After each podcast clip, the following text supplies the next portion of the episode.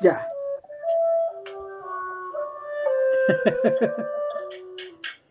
y esa música. Ya, no, lo que pasa es que está apagándole la, la música, apagando la luz al niño para que se duerma. Ah, pero muy bien. Dormido. Entonces ahora que se durmió, ya para qué ahí, para qué seguir son, haciendo sonar la música. Siendo las 22.33 del domingo 24 de enero de 2021, comienza... Día que, que Cristian Ramírez está de cumpleaños a todo esto. Mira, mira, me preguntaron si quería elegir una película en especial y en realidad estoy honrado, weón, de que sea Malmcroc. Este ladrillazo, de Cristi Puyú. Este camote, weón. Me hubierais visto en la tarde cabeceando, weón. Eh, a ver. Pero Eh, si la weá te hizo sufrir, ¿para qué? No, pero que, es que no me hizo sufrir, pues, pero es que yo, a ver, yo soy defensor de dos ideas básicas cuando te enfrentas a estos ladrillas. Primero que nada, no es obligación entenderlo todo a la primera, que es algo que discutíamos a propósito de Tenet. Exacto. Y lo sé, ¿por qué, por qué, por qué no nomás? Si los que quieren entender toda la primera, weón, son los buenos que ven las películas de Marvel, que están hechas para que la gente intente entenderlo todo. En fin. No voy a aceptar el comentario, pero es que, bueno, comparado con esta otra weá, digamos, en la que se entiende poco y nada a veces. Bueno, lo segundo eh, es algo que defendía Raúl Ruiz, weón. Defendía el derecho, a cerrar los ojos en una película. ¿Qué tanta weá? O sea, Ruiz decía que... ¿Qué, eh, qué, qué quiere decir eso, Rafa? no, que, que en el fondo el... Si te pegáis una cabeceada no es un gran pecado tampoco. La película continúa en tu cabeza y continúa ahí frente a ti. Además, era cosa de cambiar la posición y descabecearse. Bueno, y bueno, te confieso que eh, tuve que repetir algunos pedazos cuando cuando se me iba la onda. Ahora tú la viste dos veces, creo, ¿no? Sí, Oh, estás como Quintín, weón. sí. No, la vi. Lo que pasa es que la, yo la disfruté mucho la primera vez, pero también hay. eh, la sensación está de que, como es una película, principalmente es un conjunto de diálogos, en, la que por lo, uno está preocupado de los argumentos presentados, del giro que toma la conversación y de las ideas expuestas. Eh, claro, uno se centra en eso, entonces dice, ya, bueno, pero me pierdo el contorno. ¿cachai? Me pierdo el movimiento de cámara, me pierdo las inflexiones de los actores, no es que, no me, las- no es que me las pierda, pero le, Uno las quiere volver a fijar en la cabeza. o sea, quieres, quieres fijarte en otras cosas, ¿cachai? A la hora, eh, también, también te gustaría ver la película fijándote en lo demás. Sí. Dado que esta película, insisto, está monopolizada por el discurso, ya, por los discursos. A ver, eh, Cristi Puyú de alguna manera había amenazado con esto hace rato. O sea, si uno mira Sierra Nevada, una película que comentamos ¿sí?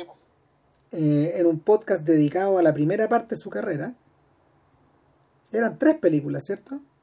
Claro, hicimos eh, Lazarescu, Aurora y, Sierra Nevada. Claro. Y Sierra Nevada prefiguraba esta weá.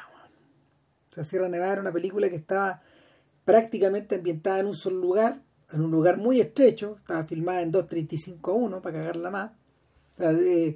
Y, y, y a ratos tú sientes que el, el- el propio director está jugando con esta idea de, de, de hacerte una broma, finalmente. O sea, una película que está filmada al interior de un departamento no puede estar o no debería estar en 235 a 1. Y, y, y lo No, mismo, y, y lo, o sea, sí, no, digamos, pero como que la lógica indica que no. No, pero es que depende de qué es lo que quieres. Entonces, Claro. si el, yo no, yo no, yo en la película para mí no, no yo diría que es una, una broma. Lo que quiere es lograr, yo creo, lo mismo que lograba Ponte tu Haneke con Amuj, ¿cachai? Que es que tú conozcas ese departamento como la palma de tu mano, ¿cachai?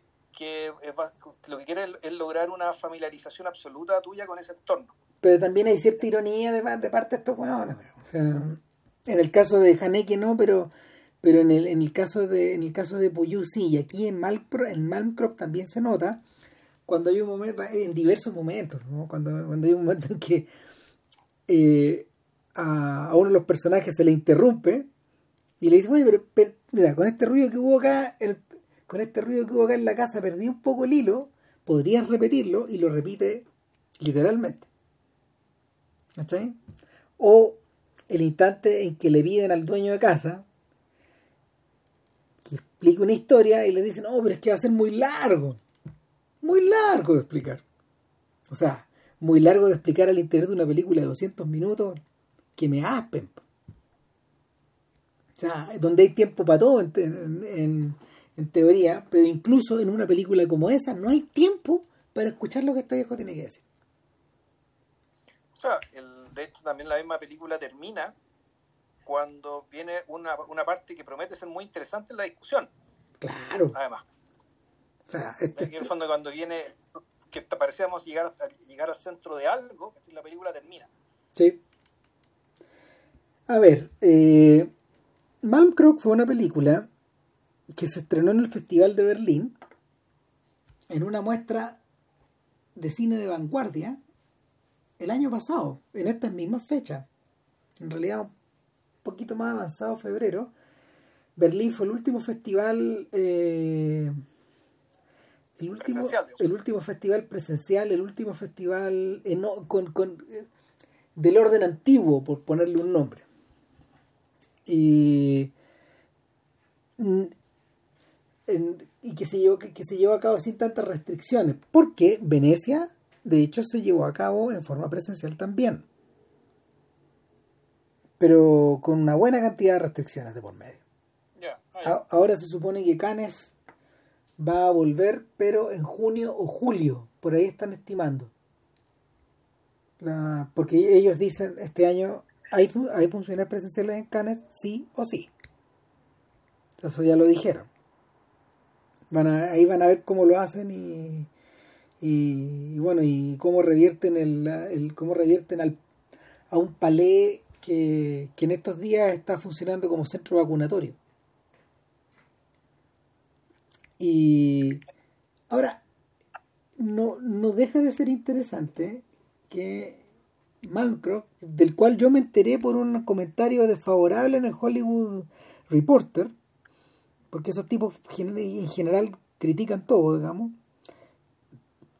eh, y, del que yo no tenía noticias de que Puyo estuviera filmándolo. E, es una película bastante atingente, man, y casi predictiva de un montón de cosas que se vivieron el año pasado. Y al mismo tiempo, es una película que no puede estar menos preocupada en, apariencia, por la actualidad. Entonces, eh, es un caso complejo. Mira, hay un montón de películas donde se conversa. Y, lo, y hay varias que hemos comentado acá y, y en el fondo, no sé, pues le tenemos un modo incluso a este tipo de películas. ¿Ah, sí? Sí, pues, no, no, no, pero es un mote inventado por, es un mote inventado por Chancho Cero ciclo de cine franco-prusiano. Ah, no, es que el cine franco-prusiano creo que abarca más cosas. Sí, claro. Solamente la gente hablando. Pero, pero, esto, pero esto es claramente cine franco-prusiano. Sí. sí. Fíjate que no se me ocurrió algo así mientras la veía porque en realidad dentro de la concepción de Chancho Cero el cine franco-prusiano es esencialmente aburrido. Es decir, es un hombre mirando, por ejemplo, el ejemplo que ponían de una película de 1420 minutos que está de un hombre relacionado con una mosca. Claro, al cambio aquí, a mí la película me entretuvo mucho. ¿Por qué? Porque son diálogos y diálogos, y no son diálogos baladíes, son diálogos filosóficos, son, esto, esto es la, esto está en la revisión de, bueno, empezando por Platón. Exactamente, eso te iba a decir. Esto es el banquete. Séneca, después yo creo que el, otro referente importante, aunque no he mencionado, es la velada, la velada de Petersburgo. Y finalmente la fuente directa, que son los libros de Sol, Soliomov, se llama este el filósofo, ¿no? Claro. ¿Por qué? Porque que está basado en unos diálogos, de, directamente está basado en los diálogos de un filósofo ruso apellido Soliomov, si mal no recuerdo. Y que no hemos leído, hacemos disclosure al tiro, y mm. también... Intentamos buscarlo y no lo logramos. es hija de otra película del mismo Puyo que se llama Tres ejercicios de interpretación donde en el fondo lo que hacía era sentar a los actores en una mesa y a recitar distintos textos, entre los cuales creo que estaban estos diálogos, o eran solamente estos mismos Entonces aquí lo que hizo Cuyo fue dar un paso más allá. Y no, no hacer un ejercicio de interpretación, sino hacer fondo una película con todas las de la ley, con, eh, con los diálogos que le parecieron que le parecían más fecundos, digamos, en términos intelectuales y también que permitían el, no sé si el lucimiento, pero sí el despliegue, el, el, despliegue actoral, Del, fondo de, los distintos matices, los distintos registros, Dentro de eh, personajes sumamente determinados por su época, pero al mismo tiempo muy poco individualizados, En términos, en términos biográficos. O sea, son, eh, son personajes en cierto sentido bastante arquetípicos. Sí. Entonces, a ver, ¿qué tenemos acá? Para hablar de la estructura de la película. El, la, película tiene, son seis actos, por decirlo así. O diría seis movimientos. Claro, seis, seis diálogos. Cada uno de ellos eh, tiene el nombre de uno de los cinco aristócratas que conversan. Son cinco los ¿Más? más el más Isvan, que vendría a ser el, mayordomo, claro. el jefe de la ¿A quién tenemos acá? Tenemos a Nicolai, que es el dueño de casa. Claro. Tenemos a su esposa, Olga. Tenemos... Pareja, pareja mala venida. Eh, ya vamos a hablar de eso. porque, que no se quiere. Porque esta es una, es una, es una película acerca de un quiebre también. Eh, está un diplomático franco-ruso que está invitado a la casa, que es Eduard, eh, que, que, que, de alguna forma es el personaje que posee el Diabolus en su interior. Y eh, está también. Eh, ¿Cómo se llama la, cómo se llaman las otras dos señoras? Y, Una es Ingrida. Ingrida. son, los cuatro, estos cuatro son rusos. Entonces, en realidad, Eduard tiene, tiene, nombre, tiene nombre francés, pero él. Pero es ruso. Él es ruso, él es un ruso que ha pasado mucho tiempo en Francia, por lo tanto está completamente francesado. Claro. Eh, la pareja, la, pareja de dueños de casa son rusos, Ingrida también es rusa. Y está la quinta invitada, que es una, una aristócrata llamada Madeleine, que es francesa. Sí. Por lo que podemos deducir de ahí. Y ellos son los cinco, son los cinco personajes que se repiten en los diálogos. Además hay un hay, hay un general una, una, una persona de, de, alto rango militar que está enfermo, al cual se, se le cuida, digamos, y, los cuidados de esta, de esta persona, de este personaje. El coronel. Es un coronel, que creo que es, no sé qué relación tiene, puede ser que sea el papá de Olga, por ejemplo. No, sí, es el suegro de Nicolai, sí, claramente, porque eh, uno, uno empieza a deducir por la decoración de la casa que él es el dueño de casa. Porque está repleto de está repleto de, uniformes de distinta gradación, mosquetes que están pegados en las paredes, cuadros de militares, etcétera. Entonces, eh, eh, el, coronel es el dueño de la casa, de la dacha. Que todo esto no está en Rusia, no está en la Rusia que uno que uno tiende a relacionar con estas historias medias tolstoyanas o dostoyevskianas. Esto está en Transilvania. Eh, sí, bueno, esto, bueno, aparte de estos seis actos, hay, fondo, hay dos planos que, que uno está al principio, de, eh, que está antes del primer acto, el otro está justo después del, fin del tercer acto, que son planos exteriores, todo lo demás transcurre dentro de la casa. El primer plano exterior es, es, una nieve, un, le una niña está corriendo y alguien le grita a la niña que vuelva a la casa. Un gran paneo, un gran paneo hacia la derecha, hacia la izquierda, donde vemos este bosque. Llegamos a una casa, uno porque efectivamente por la por lo que ha visto de películas romanas antiguamente, eh, rumanas y húngaras, que se tú ves la casa, esa casa señorial, esa casa señorial no es rusa. Claramente no es rusa. Es rumana o es húngara. Y en el momento que viene el paneo, por el otro lado de la, por, el otro lado de la cámara, digamos, por el lado izquierdo, aparece un, aparece un pastor con un montón de ovejas en un movimiento calcado, digamos, de, de esos que nosotros eh, destacamos y conversamos sobre Miklos Jansson cuando hablamos del blanco y el rojo el, aquí yo vi la, la conexión, me parece que es directa, digamos, y también está puesta en, la, en uno, en el primero de los diálogos, que también el espacio se trata de esa manera. Es el único diálogo en que el espacio se trata así. Sí. Y, eh, y, bueno, lo que pasa después, en el interludio entre el tercer y el cuarto acto, lo vamos a conversar después porque también tiene una significación bastante extraña. Sí, no, eso, eso hay que hablarlo después. Ahora, a ver en el marco del cine europeo, Malmkrog viene a estar situada en películas que evidentemente son muy conversadas y en películas de larga duración.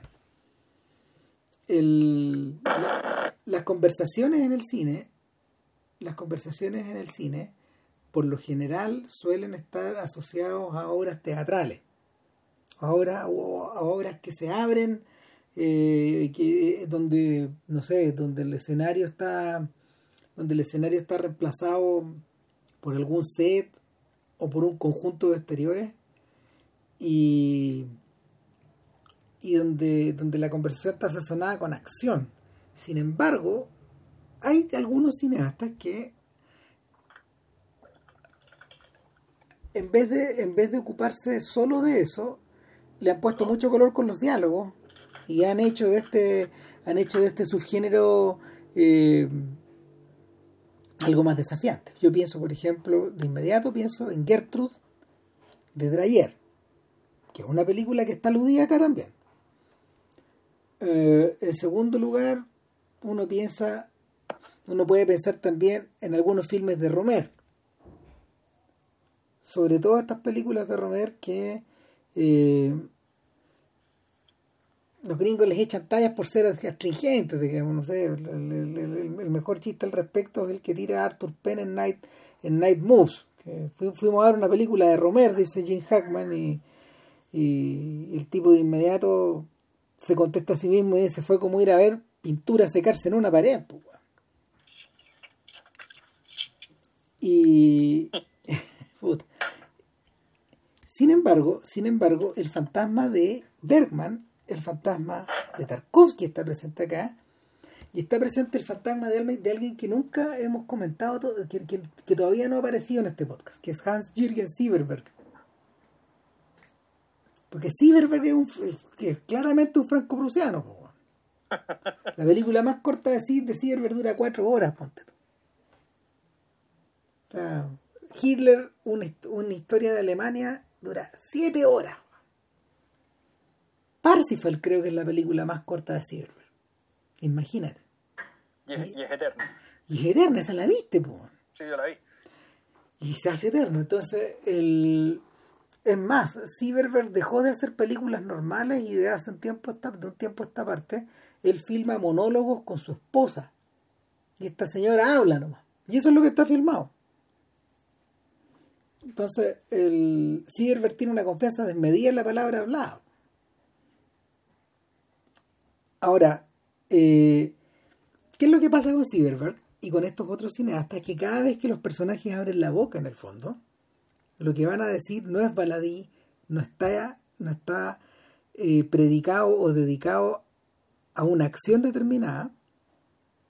La palabra en el fondo importa por lo articulada que es, por el sentido que tiene, y es porque la palabra mueve la acción bueno, eso también se puede aplicar a, ¿cómo se llama esto? A los a lo Straub. También. No, tanto la biografía de Bach, digamos que eso ahí, ahí, hay, hay una locución en off, sino, pero sí en aquellas, en aquellas, en aquellas obras en que efectivamente la, lo que se conversa, lo que se declama es lo que ocurre. Digamos, la acción no tiene que ver con lo físico, con, lo, con que alguien, alguien haga algo. Claro, Vilche, está, debe estar pensando acá en, eh, específicamente en la nube de la resistencia, que es la transcripción eh, de los diálogos con Leucó de Cesare Pavese. Y, en otras obras que uno ha visto, la misma Sicilia, los comunistas, todo pasa por lo que se dice. Exactamente. O sea, estos buenos llegan al extremo de haber filmado América de Kafka en un bosque. Y la gente no se mueve en el bosque. Bueno. Ahora. Claro, pero ahí, pero claro, ahí tú decís, es, igual es otro gesto, porque eh, los gestos ahí, a veces la palabra, eh, y la gente declamando, hablando, está puesta en lugares está ahí, inusuales, está puesta en lugares inusuales donde la combinación entre el lugar, la fotografía, la declamación, te sumo, te sumo a algo, por decirlo así, extra cinematográfico. En cambio acá, o sea, a fondo que el, el, ejercicio, digamos, del mensaje está ahí y está en, en este entorno aparentemente, vamos a decir, que se antepone, que, pero que se contrapone a lo que se dice, pero que sí el, no es necesariamente el entorno natural para ese tipo digamos, de, de, exclamación y declamación.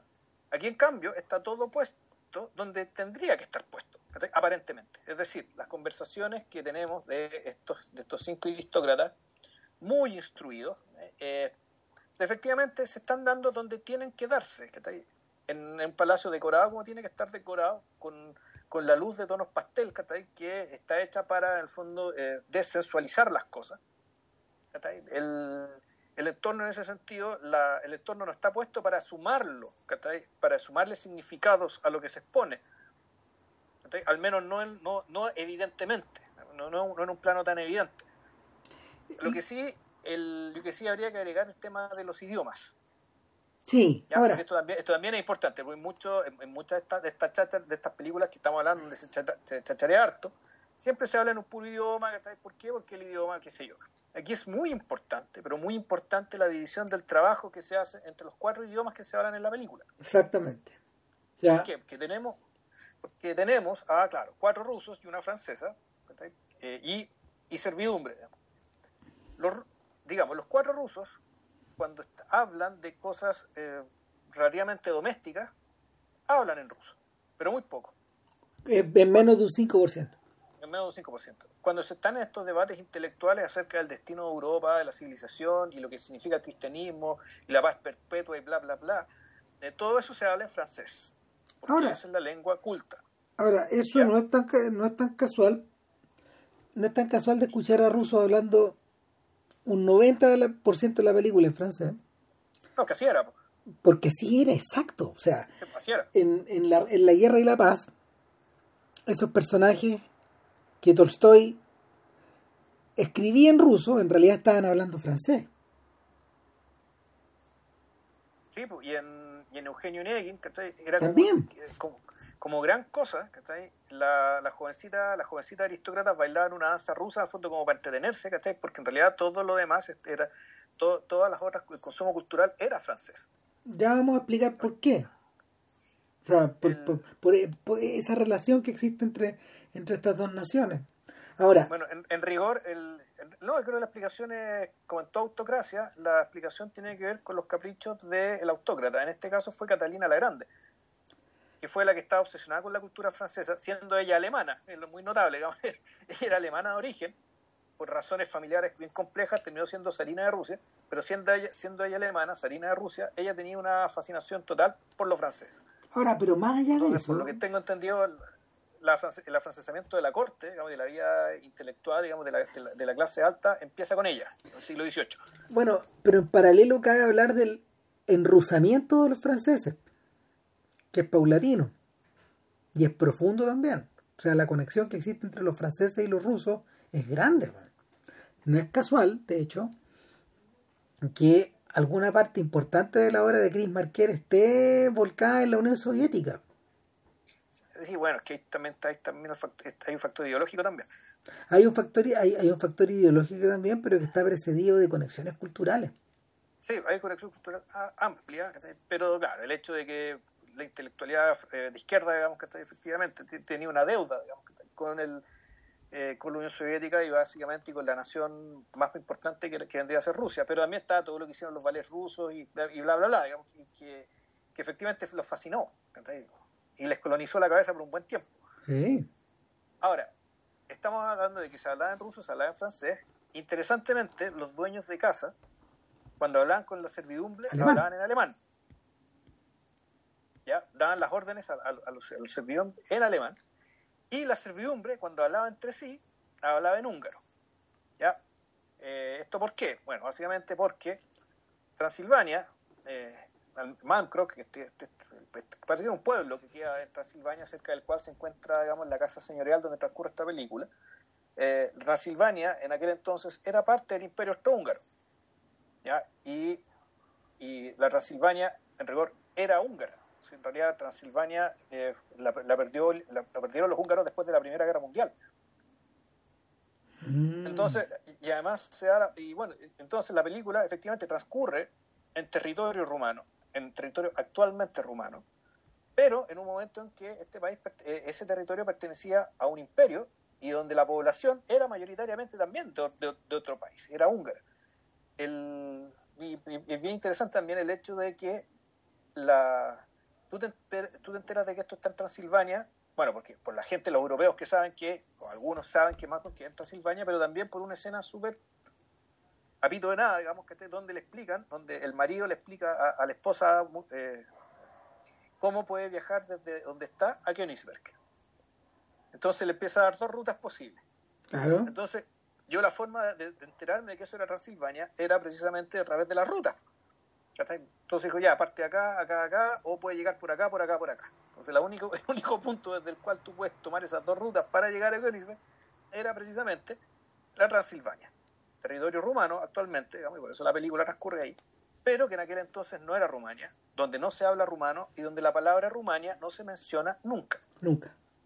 O sea, el país, digamos, el país de origen de esta película, que transcurre en territorio rumano, sin embargo, nunca menciona la palabra Rumania. Claro, un efecto medio similar al que se produce en Aferin, otra película rumana, pero que transcurre mucho antes, casi un siglo antes.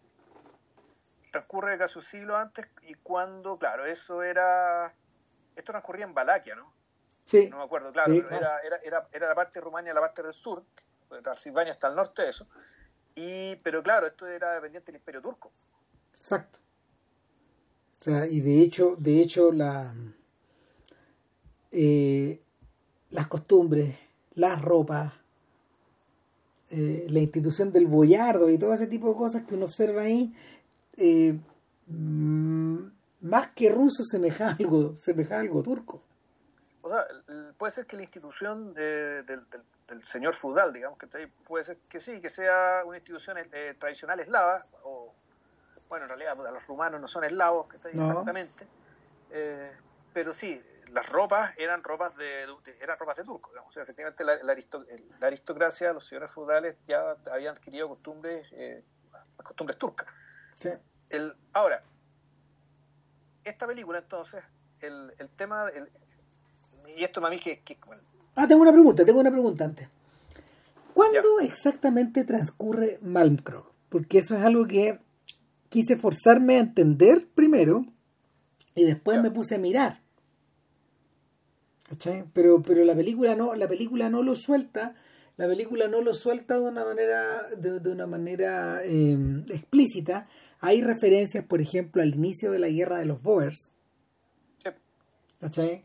hay referencia, hay referencia a, a, al zar Alejandro II. Sí. Entonces uno dice, ah, hay referencia a los felices 1870, como dice... Como dice pero, que, pero que han pasado hace mucho tiempo, es decir, cuando, cuando, los personajes mayores de... No, yo creo que este es el cambio de siglo. Y yo estaba pensando precisamente en eso, que esto es antes de la guerra ruso-japonesa. O sea, es antes de eso, antes, antes del Domingo Sangriento, de todas maneras, del 1905. Sí. antes que eso. ¿Por qué? Porque, el, porque, bueno, en realidad, ¿de qué es lo que se está hablando? Y aquí podemos entrar un poco ya al contenido de los diálogos. El, el, primer diálogo, que es el diálogo, yo creo que el más extenso de la película, eh, trata sobre.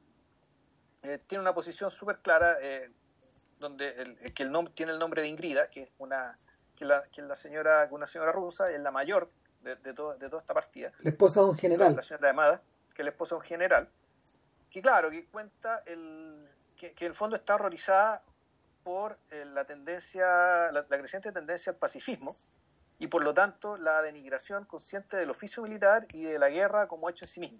Claro. Y, el, y, el, y el fondo del principio de la guerra justa y la necesidad de combatir el mal y el, y el, el honor digamos, que se merecen quienes, quienes tienen que ejercer ese oficio, que son los militares, siendo ella esposa de un general. Entonces, bueno, no vamos a contar la película, no vamos a contar... Eh, ella cuenta una anécdota, de guerra de su marido, una cuestión bien feroz en la guerra contra los turcos. Mira, eso lo podríamos contar, pero, pero a mí lo que me... O sea, lo, que uno, lo que uno en general debiera rescatar de estos diálogos, aparte de lo culteranos que son, de de, de lo conviviales también y, de lo agónicos, es decir, que eh, los personajes continuamente están enfrentados uno, uno contra el otro. Claro, pero es interesante también darse cuenta que esta, que, que esta agonía no es una agonía pasional. No. Donde, eh, y que en realidad, y aquí, aquí empiezan las capas. Cuando digo pasional, no es que necesariamente la gente crea lo que está argumentando. A veces sí. Los otros le llevan la contra, pero no porque crean exactamente lo contrario, sino que por el gusto de conversar. Sí. Por el gusto, bueno, y también uno puede decir por el entretenimiento. ¿ya? Uno, podría incluso hacer la, lectura ya más cínica respecto de que en realidad todos estos diálogos que estamos viendo es un gran combate contra el aburrimiento y contra un vacío. ¿Ya? El, y además se da... Es que en ese sentido... No, dale más. No, no, no dale tú. No, en fondo que, entonces tú tenías, que tenías estos diálogos que están hechos para, por una parte, combatir el vacío, combatir el aburrimiento, combatir la nada, combatir el, el ponerte a pensar cosas realmente peligrosas, tal vez. Eh, por un lado, y al mismo tiempo que todo esto se en espacios cerrados, que en que este espacio cerrado pareciera ser un refugio, un refugio respecto de un afuera al cual también se le tiene miedo. ¿ya? Y ahí, efectivamente, la conexión con Tarkovsky, en lo que, tiene, en lo que es el sacrificio. O sea, uno se acuerda de inmediato de la, del fondo de la lógica de esta casa, donde están todos conversando, que si en esta casa puede ser un infierno, por, la, por, las cosas que, por las cosas que se dicen, por las relaciones que hay entre los personajes, y sin embargo, están mejor adentro que afuera, porque afuera está la amenaza de la guerra nuclear. Aquí, la amenaza que está afuera, no te la dicen, pero nosotros la sabemos, porque, por, me imagino, por un principio de autoselección. Es decir, quien ve esta película más o menos sabe historia y, tiene una idea, digamos, de lo que pasó después, de, eh, después del periodo en que estos personajes se sentaban tan cómodamente a conversar sobre el destino de Europa. Que, digámoslo, el hecho de que hay, estén todos estos idiomas presentes y el mismo tema de los diálogos, los vamos enumerando, los vamos a ir contando, digamos, someramente, para no dar la lata, pero en el fondo aquí lo que se está discutiendo es para dónde va Europa. Y, por, y, hablo de Europa porque y, Europa porque estas personas si bien son rusos, pero son rusos que hablan en francés, que saben lo que pasa en Alemania, están preocupados de lo que ocurre en Inglaterra, eh, tienen en su cabeza, y es una, una, hay una discusión muy divertida respecto a si son europeos o no, que parece llega a parecer absurda, digamos, y ahí está la ironía que decía Ram, porque efectivamente eh, están hablando en francés, son rusos, ya están completamente europeizados, piensan, quieren ser Europa, piensan como Europa, y están efectivamente preocupados por los temas de Europa. Y uno de ellos, y el que, el que abarca la el que abarca al menos los dos, los dos tres primeros diálogos, en el fondo es el tema de la posibilidad de la paz perpetua dentro de Europa. Y, como precondición de eso, o más que como precondición, como línea paralela, puta, el pacifismo de Tolstoy, que tampoco nunca lo nombra. No. Nunca se nombra Tolstoy. Pero es el otro gran fantasma que hay detrás. O sea, está, aquí está el fantasma de Tolstoy, está el fantasma de Kant, está el fantasma de Nietzsche. En este, Cuando llegamos al, tema, al tema del anticristo. Por lo menos. no, además, además está el fantasma de Proust y el fantasma de Thomas Mann. Y el de Kafka también. Y por supuesto el fantasma del conde de Mestre. El. A ver. Mira. Pasa que cuando. Pasa que. Además estos diálogos están organizados con una cierta unidad de tiempo espacial No solo están adentro de la casa, sino que esto transcurre en un solo día. Y el diálogo acerca de la paz y acerca de las buenas intenciones. El diálogo acerca como de la del eh, el diálogo en torno a Idrina, que, que es acerca del prevalecer eh, el prevalecer del, buen sentido y, de la, y, y, ciertos rasgos humanitarios versus la brutalidad, la guerra, la natural agresividad, eso se produce antes del almuerzo. Estos personajes, estos personajes ya desayunaron, seguramente, seguramente discutieron de algunas banalidades al, al desayuno, y ahora en la preparación al almuerzo está eh, eh, la película los recibe los recibe en, plena discusión eh, respecto de a ver pasan pasan varias cosas. Una de ellas por ejemplo es que se alude se alude a la a la verdadera posibilidad de actuar en forma civil y, y de ir de ir dejando atrás el fantasma de Em, de la agresividad o de la guerra permanente o de la justicia de esta guerra. Entonces algunos de estos personajes, en particular Idrina, que, es la protagonista de esta guerra, Ingrida, perdón, que es la protagonista de este diálogo, de una forma en que no vuelve a hacerlo más, de hecho, eh, ella defiende una postura pragmática. Y la postura pragmática es la de la represión de las fuerzas de la entropía. Y... En realidad, yo creo que lo de ella, yo creo que lo de ella, más que pragmático, es, muy idealista, en el sentido de que no idealista en el sentido kantiano respecto a que la guerra no puede existir, sino que idealista en el sentido de que la guerra, eh, hay guerra justa, y la guerra justa tiene que hacerse, y no hay, no hay honor más grande que realizar esa guerra justa. Por eso es que eh, dentro, del, dentro del calendario del santoral ortodoxo ruso, que es lo que ella alude, eh, que lo es su primer argumento, que, es su argumento, que tiene que ver con, naturalmente, que el reconocimiento hacia la necesidad de esa guerra, de esa guerra justa. Ah. Y, eso eh, y eso es reconocido ¿por qué? Porque, y más, que, más que, no porque como causa, sino que cuál es la evidencia de que existe ese reconocimiento, es que la es que las personas reconocen como santas, que te consideran como santas, la iglesia considera como santa en buena medida o a sacerdotes o a gente muy devota o a soldados.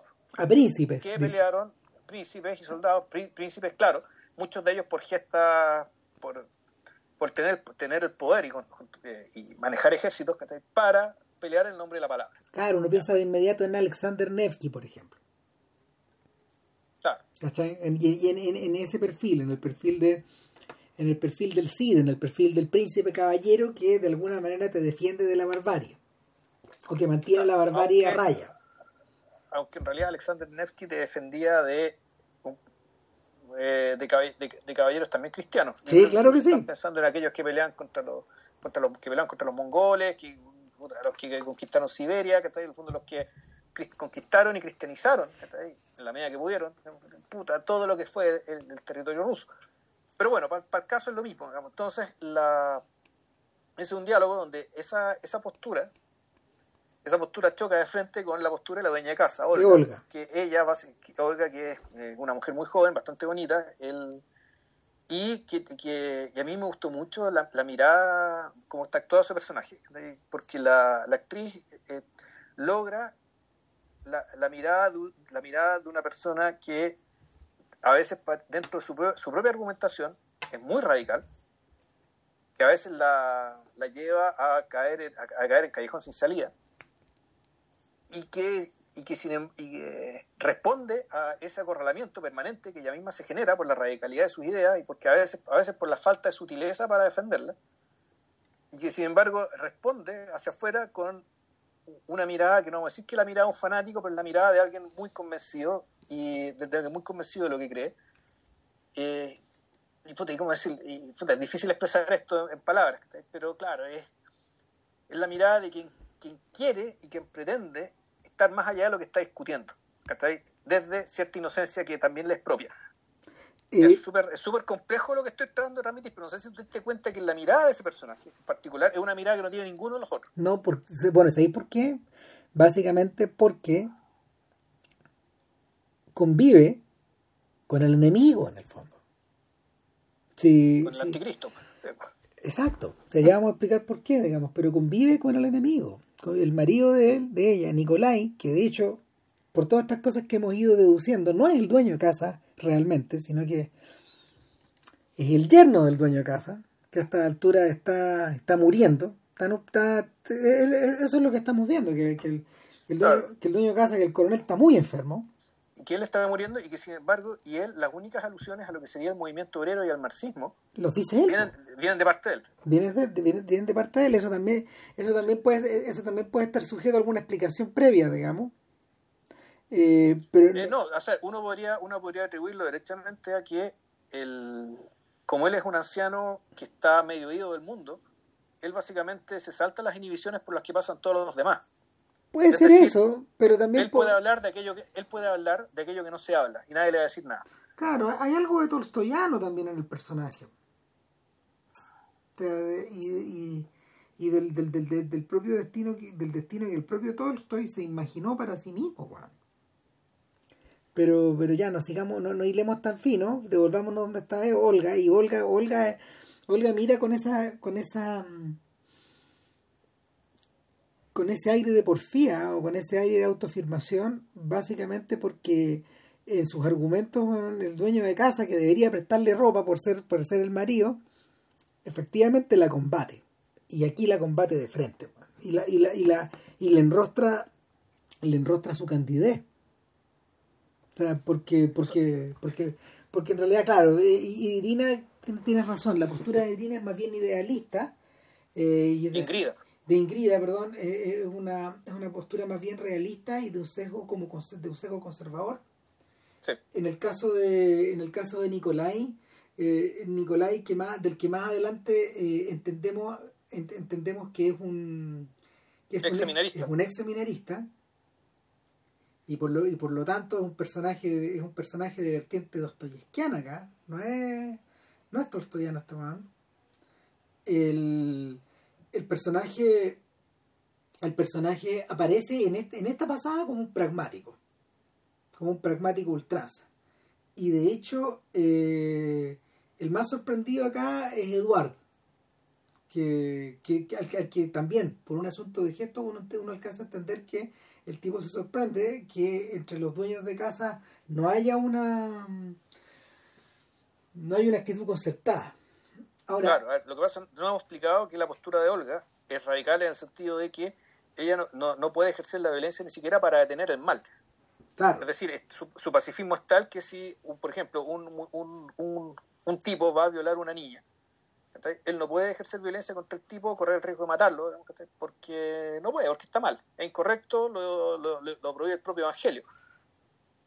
Y por lo tanto, eso llevado a una escala mayor, hacer, hacer, una, hacer la guerra contra un enemigo injusto, le hace Hitler o le hace el, el, los, los Bashi que la fuerza mercenaria del Imperio Turco, que eran unos salvajes de mierda. A la que se le hace referencia en, esta, esa sección. Exacto, que, que, que, que la anécdota de guerra contada en la, en la película. Eh, también sería injusto combatir el mal, combatir el mal radical, en el fondo. O sea, no hay mal tan radical que sea peor que el mal que te haces tú mismo al caer a su nivel y al ejercer la violencia contra ellos. Yo no sé si todo esto llega a ese nivel. Y no sé si su argumentación es exactamente por ahí, pero uno, uno escucha el diálogo, escucha la preocupación, más o menos te sacas la cuenta, digamos, de qué tiempo está hablando esto, esto antes de que muera Tolstoy, esto antes de 1910, de todas maneras. Pero naturalmente que el, el, viejo ya era popular y conocido por estas ideas que está ahí en, en, aquel entonces, digamos, y, y, tú lo ves por todos lados. Bueno, aunque eh, no lo nombre. Era el escritor más famoso del mundo. El artista más famoso del mundo junto con Verdi, probablemente. Claro, pero con la, con la, con la particularidad de que era escritor y profeta al mismo tiempo.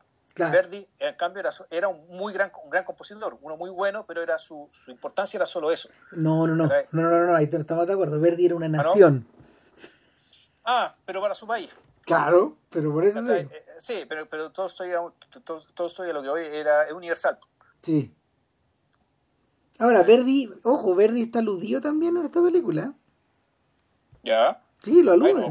hacia el final, claro, hacia el final lo mencionan también, como una criatura de la época, digamos, como un inescapable. Eh, ahora, el diálogo se acaba en un momento muy tenso y muy tarkovskiano, donde una vez que la cuerda se una vez que la cuerda se estira hasta la hasta hasta casi cortarse, eh, Olga simplemente se desmaya Y, y hay que llamar a Itzvan, Claro. Que, que, que, eh, que, uno de los. Yo diría que es el otro protagonista, el protagonista secreto de esta película. Acá, el sexto, el sexto protagonista, el sexto miembro del grupo, por eso es que tiene un capítulo dedicado para él. Claro, que, que es el segundo. Claro, que es el segundo y donde ahí el ya ahí no me acuerdo de qué se conversa exactamente. Es que es que no, lo que pasa es que el capítulo es brillante porque es como un entreacto. Claro. Era el, el, pelotudo que reseñó la, el comentario para el Hollywood, o sea, la película para el Hollywood Reporter. Me da la sensación de que se durmió en esta pasada porque no no Claro, lo que pasa es que vio la película entera, se quejó y, y en el fondo en el fondo él dice esta gente nunca para de hablar. Las pinzas bueno puede que no paren de hablar pero el episodio de X Van que es el segundo que es la preparación del almuerzo y eh, y el periodo en el que se sirve el almuerzo claro. eh, está está esencialmente está esencialmente dominado por dos cosas. Uno, por la mecánica que, por la mecánica de la casa, que funciona como un reloj. Controlaba, controlada por este otro ruso que se comunica, que se comunica con, con su staff en alemán. Exacto. Y, y el y, el, y, de una manera bien magistral y que recuerda a Sierra Nevada, lo que alcanzamos a escuchar son, son frases sueltas, que van y vienen, porque el foco de verdad está puesto en él y en el en Coleas, que es el otro que es el otro eh, el otro mozo el, eh, eh, el, segundo que está por debajo. Ahora hay un tercer personaje que es el ama de llaves que está sentada en la mesa almorzando y que no habla una palabra toda la película exacto. Son, solo cosas que tienen que ver con solo cosas que tienen que ver con el coronel. Aparentemente ella está entregada al coronel todo el día. Es raro porque ella, yo de noche sospeché, más que la mallaba es porque no la vi tanto con el coronel, porque con el coronel le iban los otros dos muñecos subiendo y bajando, lo que esté cuando lo bañaban. A lo mejor ella podía ser la institutriz también, de los cabros chicos. Y porque hay niños también. También puede ser pero, ella. Pero los niños también son una voz, son unas voces que meten ruido y que en el fondo están ahí de una u otra manera, no sé si aportillando, ¿cachai? Un poco aportillando la, estas conversaciones tan serias sobre el destino de Europa. Pues, no, claro, no. De, de, hecho hay una toma que es bellísima, que es la del almuerzo, que no es el almuerzo en sí, sino que es el final del almuerzo. Eso es lo que alcanzamos a ver. Es que es cuando llega el villancico, ¿no? Eh, claro. Eh, y, desde, el, desde el fondo vemos una niñita pequeña que está trata, que está agarrada por, por la empleada, digamos, que esa empleada es una puyú. A todo esto. No sé si será la hija, la hermana, una prima, pero es una pariente del realizador. Y claro, y la niñita lucha por llegar acá a la, mesa, nunca logra llegar. Y eso lo vemos desde lejos y, de alguna manera está, eso es tarkovskiano, pero al mismo tiempo es renacentista porque está, está la, por lo general la cámara, por lo general la cámara cuando hay una puerta, la cámara está sitúa la puerta al centro de manera que se vean las, puertas, hacia, las puertas hacia el fondo. Entonces tú ves la, tú ves la perspectiva y es una, es una perspectiva es una perspectiva bien forzada. Y ese plano se sostiene durante mucho rato y está rellenado por diversas preocupaciones. Por ejemplo, no sé, alcanzamos de hecho a ver a Madame Puyou en un reflejo, puesto en una, puesto en el, en el borde, en el extremo en el extremo izquierdo de la pantalla, esperando que los tipos terminen de desocupar los platos para retirarlos. Otra cosa que, otra cosa que, otra cosa que de, de lo que somos testigos es de eh, es de una larga perorata donde eh, el dueño de casa, Nicolai, habla de su amigo Miklos. Claro. Claro. Y Miklos es un sujeto que... Eh, Miklos, es uno de los perdedores de este sistema y es un tipo que eh, aparece algo así, retratado un poco de esa forma debido a su, a su a la extrema rigidez de su de su comportamiento. Ahora, es, pero esa rigidez tiene que ver con, la, con el deber de la amabilidad. Exactamente, y ese es el tema del segundo diálogo. Claro, y ahí, el, y ahí Eduardo también es un tipo muy preocupado de eso, que está ahí donde... Y el fondo, y ahí está también, aquí qué es lo que estáis viendo tú, tú estás viendo la, el ajuste y desajuste que hay respecto de las costumbres, eh, de la costumbre de lo que se considera como civilizado, que está ahí, dentro de eh, dentro de una dentro de una sociedad urbanizada y tendiente a la pacificación en el mm. fondo a lo que podríamos llamar la vía corriente que, que básicamente campea en Europa desde hace por lo menos dos siglos. Ah, entonces claro este, este, personaje en particular es un personaje que la, urbanidad básicamente no supo cómo lidiar digamos con este nuevo valor con, esta nuestra nueva forma de comportarse él, la, interpretó de hecho como si fuera un deber cardinal. Es un mandato religioso. Sí, y lo destruyó. Y lo, terminó matando. Ah. Básicamente lo, consumió. Entonces, claro, más allá del absurdo del extremo, este, este, tema y este diálogo está puesto ahí también como una preocupación, una, una preocupación cultural de un, en un continente en transición, digamos, que está ahí hacia una nueva, hacia una forma, una forma de vida que para nosotros, pues, naturalmente que es familiar, pero que el, el, eh, pero en cambio para un país que, para, perdón, para un continente y una serie de países que, eh, que se regían por por escala, por escalas sociales jerarquizadas, ahí, donde, eh, donde la, la, forma de comportarse dependía de si te relacionabas con, que, que, que, las personas de qué tipo de clase social te ibas relacionando, ¿cachai? Y con qué eh, y dentro de qué ámbito, claro, aquí básicamente se empieza como a universalizar el fondo el cómo tratar a los otros, de a poco, digamos, y, este, y, y eso a este sujeto lo mató. Ahora, hay un interludio en este episodio donde llega un grupo de cantores, un grupo, no se sabe exactamente de quiénes, probablemente religiosos, a entonar un villancico los tipos se levantan de la mesa, salen de cuadro y ven, claro. y ven, ¿cómo se llama? Y se escuchan y esa es la ocasión en que eh, Itzvan y el resto de su equipo aprovechan de levantar la mesa y poca amabilidad de parte de Itzvan, porque puta, uno de los mozos de cuadra cargó mal el samovar, el agua está podrida dentro, un problema grave, porque ahora van a tomar el té. Claro. No, el, a cachetazo, weón. Sí, pues sí, el. Feudalí.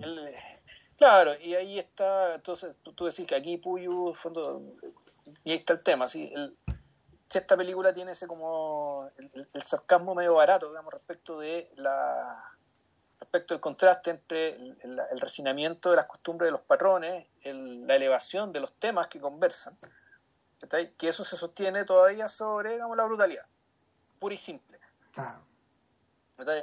Entonces, el, alguien decía, bueno, esto es sarcasmo barato, es decir, es como, no sé, como las películas que tanto criticamos de, de Adam McKay, por ejemplo, en fondo donde tú no, no, le haces ninguna concesión a lo que estás retratando. Yo creo que no, yo creo que esto en realidad no es así.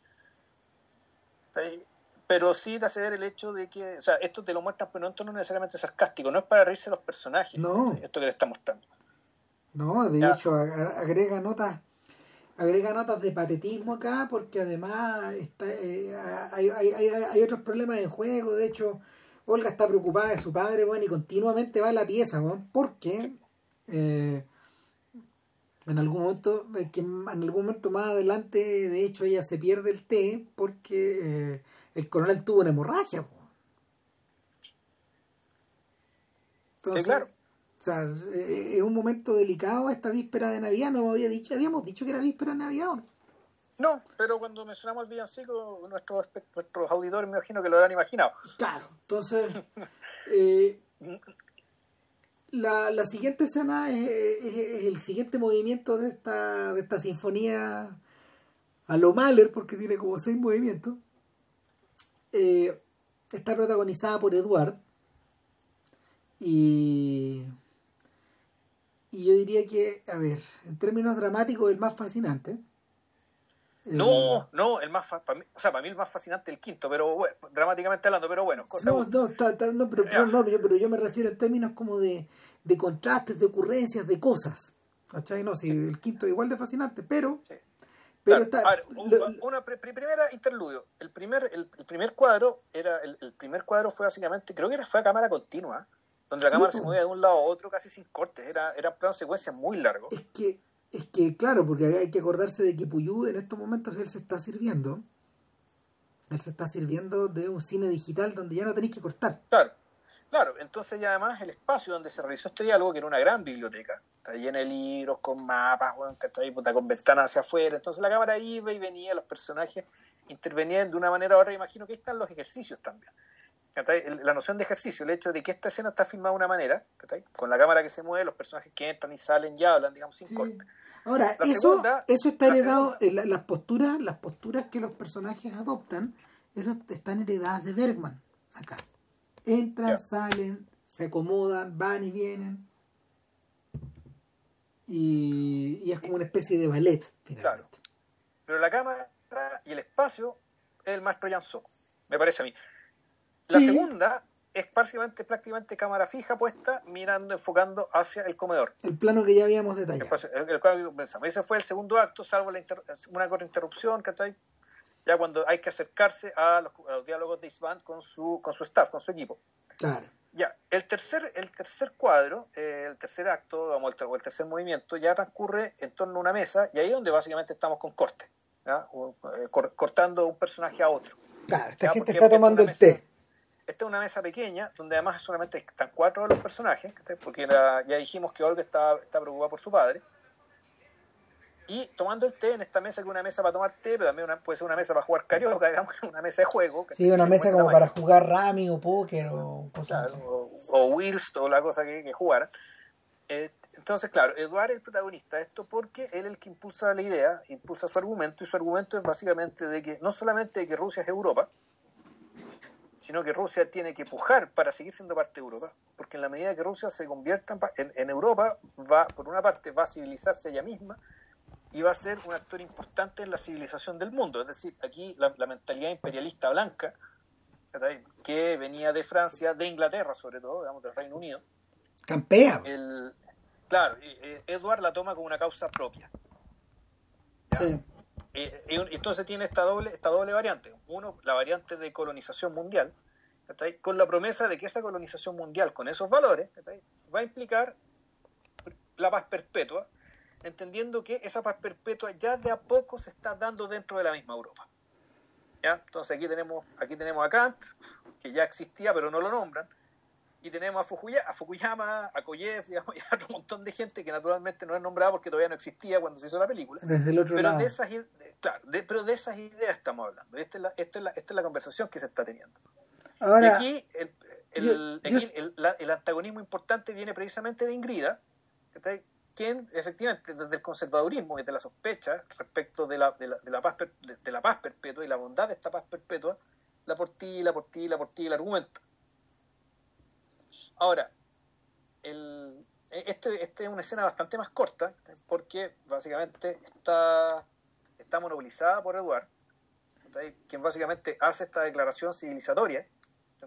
Respecto de las virtudes de la civilización por un lado y, y la conveniencia de que, este- de que el país, Rusia, que no, está, no, que no están en Rusia, pero que la patria de los ahí presentes, ¿cachai? Puta, efectivamente se pliegue a esta hora. mira, todo esto equivale como esto, esto equivale como un esquerzando. O sea, y, y de hecho, el propio el propio Eduard está sujeto un poco a la banalización de su argumento, porque en repetidas ocasiones le recuerdan que, que eh, aparte de su labor diplomática, este weón es una mosca de casino. Sí, pero no, La vive en Monte Carlo, la pasa bien, No. la pasa chancho, se Sí, le paga claro. por eso y, y, y, y por lo mismo, por lo mismo hay algo es distinto a la postura ingenua de Olga, acá hay algo, acá hay algo medio procas también. O sea, este, este es un sujeto que eh, se viste con estos argumentos, pero estos argumentos refuerzan, estos argumentos refuerzan sus propias comodidades, en último término. O sea, Él no, es, creo que él- él- es que él no es, mira, ¿a qué voy? Es que él no se presenta particularmente como progresista detrás de estos argumentos. En, en circunstancias que estos argumentos sí podrían haber sido considerados progresistas a finales del siglo XIX, pese a todas las implicancias racistas, supremacistas y, y de alguna forma de alguna forma excluyentes de todo lo que no sea Europa entendida como civilización. En algún momento el argumento, en algún momento los argumentos de Eduard rozan el ridículo cuando él dice cuando él, cuando, cuando él dice que en, en el fondo así como o sea y, y él, él- él utiliza él, él- él utiliza a la, la idea de ruso como si fuera un adjetivo ¿Qué sustantivo va pegado a esto? Europeo. Nosotros somos Europeo, ruso. rusos europeos. Así como los franceses son europeos y los alemanes son europeos, y algún día se aspira a que los turcos sean europeos y que los japoneses sean europeos. eh, claro, ahora, lo que no es ridículo es que efectivamente, y para mí- tiene sentido, el hecho de No, si el argumento tiene sentido, pero, pero, pero el- de- la, que el- de la manera no, en que él lo plantea, de la manera en que él lo plantea, él, él se reduce al absurdo. Claro, o sea, al fondo el, suena absurdo, pero uno entiende lo que está detrás. Sí, claro. Uno entiende lo que está detrás porque básicamente lo que él, lo que está diciendo, lo que él dijo en cierta medida ocurrió y está ocurriendo. Entonces, si eso, si, es el valor de, o sea, es parte del valor de la película. Es que ocurre en otras direcciones también. ¿Por qué? Porque, porque ese argumento ocurre. en el siglo XX ese argumento tú lo puedes tú lo puedes expandir hacia los americanos. Y lo más probable es que al final del siglo XXI ese argumento sea aplicable a los chinos o a los indios. Ah, puede ser que no, pero en el fondo tú decís, el, a ver, el, efectivamente, el, los, gentilicios de los países efectivamente se aplican en un contexto europeo porque básicamente en Europa son inventados, son, son creados los estados-nación como, como, los conocemos. Sí. Entonces, efectivamente, los, los, rusos son rusos porque dentro, del, dentro de esta dentro de la cristiandad, dentro de la gran cristiandad, bueno, hay cristianos rusos, que después esto se llama Europa, el, o la cristiandad, que, o cuando ya era Europa, efectivamente nace, pues, está España, España, Inglaterra y Francia, que han de ser los tres primeros estados-naciones, digamos, pero efectivamente. es una distinción dentro de un universo de un universo limitado que era el universo cristiano europeo. Pero puesto en boca de un frívolo el argumento tambalea. Fíjate que cuando lo escuchaba hablar cuando lo escuchaba hablar me acordaba de estos libertinos que Kundera pone en sus novelas francesas y que son todos tomados de una forma deliberada al mismo tiempo, de una manera medio parecida a lo que Ruiz hizo con esta misma gente, eh, que, son, que son tomados de ejemplos iluministas. O sea, la, novelística la novelística europea de Kundera parte de Diderot y, parte de Rousseau y de la representación de estos libertinos que aparecen en estos que aparecen en estas en estas protonovelas eh, a veces a veces en clave a veces en clave satírico otras veces en clave educativa etcétera. Sí mira yo el personaje no lo considero no, yo fíjate el rey no lo consideré frívolo por el hecho de que el tipo es un embajador. Un embajador efectivamente van de cóctel en cóctel conversan con mucha gente y de qué sé yo pero antes que todo son representantes de un estado es decir, es gente que tiene, el, que tiene un, un peso y una responsabilidad, una responsabilidad detrás bastante grande. De acuerdo. Y además tiene que pensar en términos de Estado. Y tiene, tiene que pensar en, en términos de interés, interés nacional, interés del otro, que está ahí, cómo considerar el interés del, del, otro con el interés mío. De acuerdo, pero el personaje nada y se refocila en esa, en esa, en esos ropajes le encanta, le encanta porque le permite muchas cosas, pero, pero al mismo tiempo, mal que mal, los casinos, en los casinos también iban los embajadores, iban los príncipes. O sea, al fondo yo creo que el, si bien le gustaba, le encantaba ir y dice, iba a Niza. No, tengo que ir a Niza. Sale, weón, weón, vaya a Monte Carlo, ¿cachai? Sí. claro. Ahora, es que, mira, yo... pero pero él no, él no, él no habla, no creo que hable ni, es de la hipocresía, ni es de, ni es de la banalidad. Es decir, es un, tipo que tiene un nivel de formación y un nivel de responsabilidad. Bueno, junto con le dice, cuando el SAR me encargó de hacer esto, ta, ta, ta, ta, ta yo voy y lo hago. Porque me pagan. Eh, y me, pagan muy bien por eso, digamos, pero el, pero además tengo que hacerlo bien y también me podrían pagar muy bien haciendo otras cosas, tal vez, pero no, bueno, él es un diplomático. Y ahí no, volvemos la responsabilidad de un Estado. Yo igual siento que hay algo de provincial detrás de eso. ¿Cachai? Que no, no, no, no, no. No estamos hablando de Telejano acá. O sea, yo creo que puede ser que sí, el, provincialismo propio, digamos, que de alguien que está, eh, en el fondo, que está ávido de adoptar algo que en principio no le pertenecía. Pero lo hace de corazón, y no banalmente. Es decir, es algo en lo que él realmente cree y que no es producto de su ni de su afición al juego ni de su banalidad, digamos, sino que son cosas que corren que corren en paralelo. Eh, que corren paralelo, son más elementos de su personalidad. ¿no? Ahora, cuando el tipo está de, la forma, de, la forma de definirlo. Cuando el tipo está llegando al corazón de su argumento, cuando el tipo está llegando al corazón de su argumento, eh, empieza a sonar algo arriba da la sensación de que es algo arriba, pero en realidad es algo atrás. Y, y da la sensación de que es un fonógrafo. De que, de que no, las victrolas no existen todavía, de hecho. Pero, pero, pero es, es, música envasada lo que suena. Y, y, interrumpe el argumento y le piden que lo repita. y luego vuelve a ser interrumpido, el dueño de casa hace sonar la campanita, no llega nadie, algo pasa. Y el orden, y, este y, se, se, escuchan ruidos de se escuchan ruidos de zafarrancho. Y la conversación se acaba el dueño de casa se levanta y se produce el colapso. Aquí es el colapso que parte la película en dos en el fondo claro y uno no apunta a entender claro y un, y, luego hace un colapso que tal vez no vamos a decir qué pasa, digamos, pero pasa algo que debería dar por terminada la película, en rigor. O sea, tú decís, bueno, aquí la película debería acabarse. Ahora, cuando uno empieza a la saga que dura tres horas, por lo tanto, ok, ya, viene, viene y se interrumpe la película, entonces, bueno, aquí nos van a mostrar qué cosa, la precuela, lo que pasó antes. Y no. Pasa algo que pasa algo muy, muy terrible, muy inesperado, que en el fondo el, yo creo que también da cuenta de, de, la, el tema de fondo de la película, que es la, que es la histeria de Europa. Que Europa es un continente de por sí histérico, ¿cachai? siempre temiendo ¿cachai? porque pase lo peor. Incluso cuando lo peor ya pasó, siguen con el temor de que pase lo peor. Aquí pasa algo que podríamos decir que es lo peor. Llegamos al interludio y el interludio pareciera ser un funeral, ¿cachai? donde están nuestros personajes de oscuro en el descampado, en un espacio abierto, eh, sin embargo, están todos los personajes. Uno cuenta los, los figuritas, ahí Y parece que están todos. Eh, van de un lado para otro, no se dice ni una palabra, si mal no recuerdo. No, nada. Llaman a Ingrida que estaba lejos. Y empieza, claro, la que venga, qué sé yo, y empieza el cuarto acto. Y, empieza el cuarto acto que está dedicado a Nicolai inexplicablemente, porque lo que nos mostraron, lo, que nos mostraron al final del tercer acto debe haber terminado todo.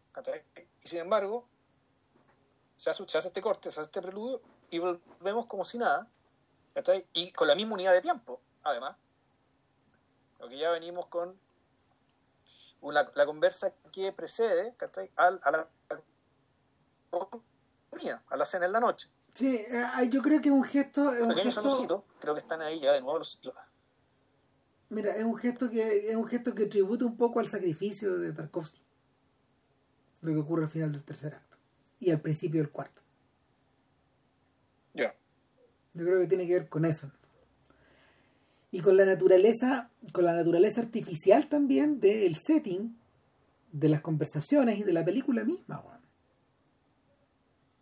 hay cierta artificialidad también que transpira esto cuando, cuando yo, cuando, cuando uno escucha estos gallos, de repente, no sé, yo pensaba en las largas peroratas de Setembrini ante un Han Castor que tira tal o cual interjección de repente, pero deja que deja que el italiano se explaye y se explaye y se explaye, hueve y hueve, bueno, en la montaña mágica. Es un poco eso también. O sea, ninguna conversación es así. y o, nadie es capaz de mantenerla nadie es capaz de mantenerla con ese con ese nivel de con ese nivel de interés de tensión de, densidad eh, salvo quizás en el purgatorio bueno la es yo creo que esa otra capa posible de la película digamos que entendía esta como y básicamente la explicación sobrenatural que da el absurdo de lo que pasa entre el tercer y el cuarto acto es que en realidad aquí lo que tenemos cuando son personajes que están encerrados en un tipo de purgatorio. Claro, y, que, y, y, el, el, momento... O sea, que, el, que todo... Es el, momento de, es el momento de la película donde en el fondo empieza a tributar al ángel exterminador. Claro. Claro, que, que otro fantasma que hay acá atrás. Y que, que Buñuel lo entiende súper bien, digamos. Pero. Claro, aun cuando los personajes efectivamente salen, pero salen en, este interludio, pero como dijimos, como dijimos al principio, el afuera siempre es amenazante. volvemos, la histeria, ¿cachai? La histeria de que este diálogo tan culto, este diálogo tan inteligente, estas ideas tan elevadas, digamos, que son las que han construido Europa, y que Europa ha exportado al mundo, están permanentemente amenazadas, ¿cachai? que está el sentimiento de, amenaza, de, de, ruptura, que pueden ir desde afuera, que pueden ir desde abajo, pueden ir de cualquier parte.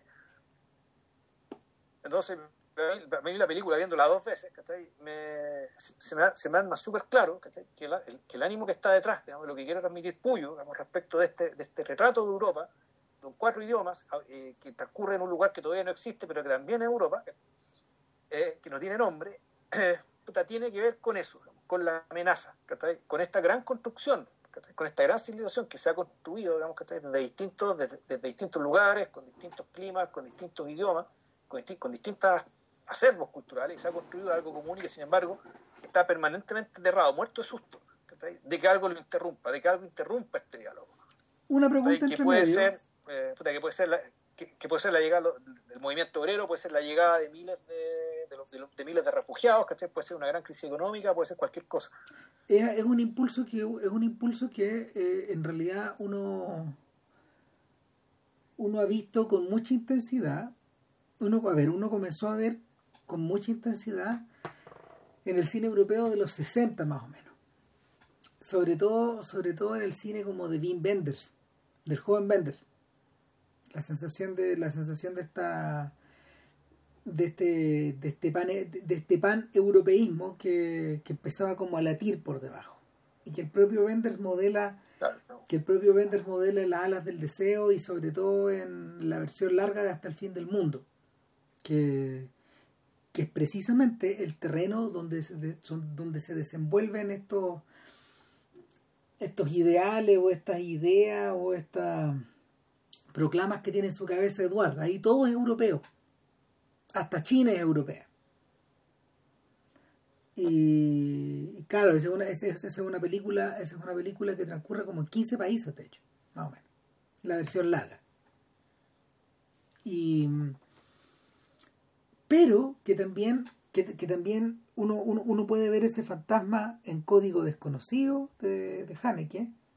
Sí, no, Haneke, pero Haneke, eh, es, que, Haneke, a diferencia de Wenders, Wenders todavía no está lidiando con ese con, el, con el, malestar, con ese malestar que con ese malestar y esa amenaza. No, pues si menos no, no, que yo recuerde, digamos. No, lo que, lo que hace Wenders. Ese malestar venía lo que hace Wenders es el, malestar de el, malestar de esos personajes, el malestar de Rudy Fogler, por ejemplo, en Alicia en las ciudades, que es una película que comentamos en un podcast en la prehistoria. Ese malestar, ese malestar es existencial. Y es un malestar que está heredado de Sartre, que está heredado de, de Godard Truffaut y que está heredado de Antonioni. Y es una. Y, además hay un. sí, pero además ahí está el otro malestar, pero que es el malestar que tiene que ver con el, básicamente el temor y la conciencia de la inferioridad de Europa respecto a los estadounidenses. Exacto. No, y de la, eso también, que, eso también, de lo cual también era consciente Godard, ¿cachai? los italianos, ¿cachai? digamos, es una, situación meramente político-económica. Claro, ahora. en cambio, ya lo, ya, lo de lo de Haneke, ¿cachai? Aquí estamos, e, e, este terreno que estamos tocando acá es terreno de Haneke. Sí. Mira, pasa que pasan más cosas entre medio. Lo que ocurre es que lo que ocurre es que Benders Benders disuelve todo esto en la levedad.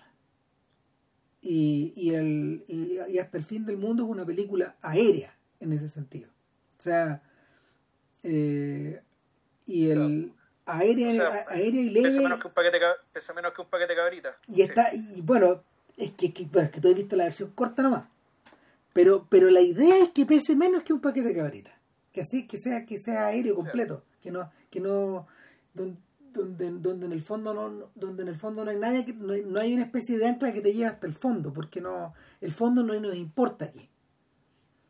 Ahora es un poco es un poco lo que eh, es un poco el terreno que Kiesowski empieza a pisar después de que hace la doble vía de Verónica también.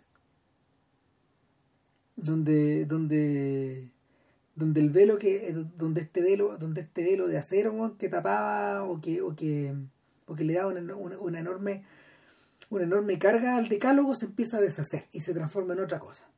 Se transforma en paneuropeísmo y, y el Haneke, Haneke, Haneke es el revés de eso es el revés de ese impulso. Es una, es una tragedia enorme por ejemplo que Kiesowski nunca haya podido continuar desarrollando la idea porque porque claramente da la sensación de que está encima de algo con estas tres películas. Y cuando ya quiere hacer su, cuando, cuando ya quiere hacer la, la versión cinematográfica de la comedia de Dante eh, y alcanza a escribir un par de guiones, pero no alcanza a dirigir ninguno, tú sabés que va en otra dirección. Y, y la, la, la filmografía queda interrumpida. Pero claro, Haneke de alguna manera retoma, Haneke retoma esta, el, retoma esa posta y también la retoma Godard. La, la retoma en la trilogía. La, la, empieza a retomar con nuestra música y con Forever Mozart. Eh, se va de cabeza en film socialismo. Con film socialismo, sí. Claro, que, que, probablemente es la más importante de esas películas. Y lo termina, lo termina, y lo termina de desarrollar en, en, en Adiós al lenguaje. De alguna forma, en alguno de los movimientos. Hace referencia a eso.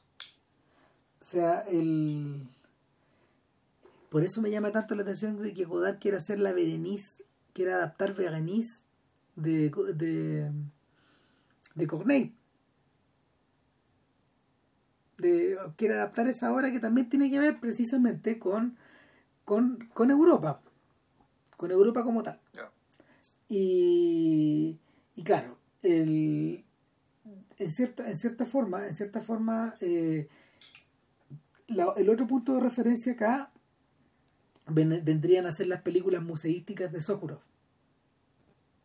Porque, porque cuando Sokurov hace su película del Louvre, está hablando de lo mismo también. Yeah. Está hablando como del fracaso de esta, de esta europeización.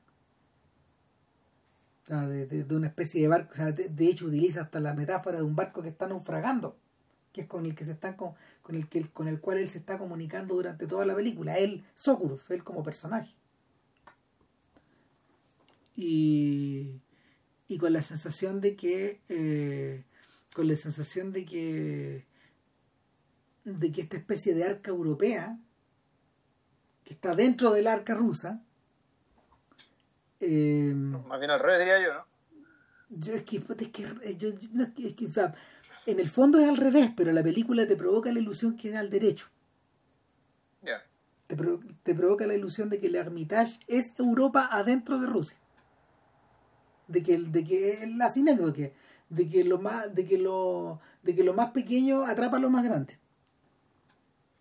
Ah lo que pasa es que estás hablando del está hablando de la película del Louvre sí pero pero pero pero pero, pero, pero en el arca rusa funciona más o menos igual. Lo que pasa es que lo que pasa es que la, en, en, francofonía en francofonía hay vagos recuerdos de eso. Cagó todo.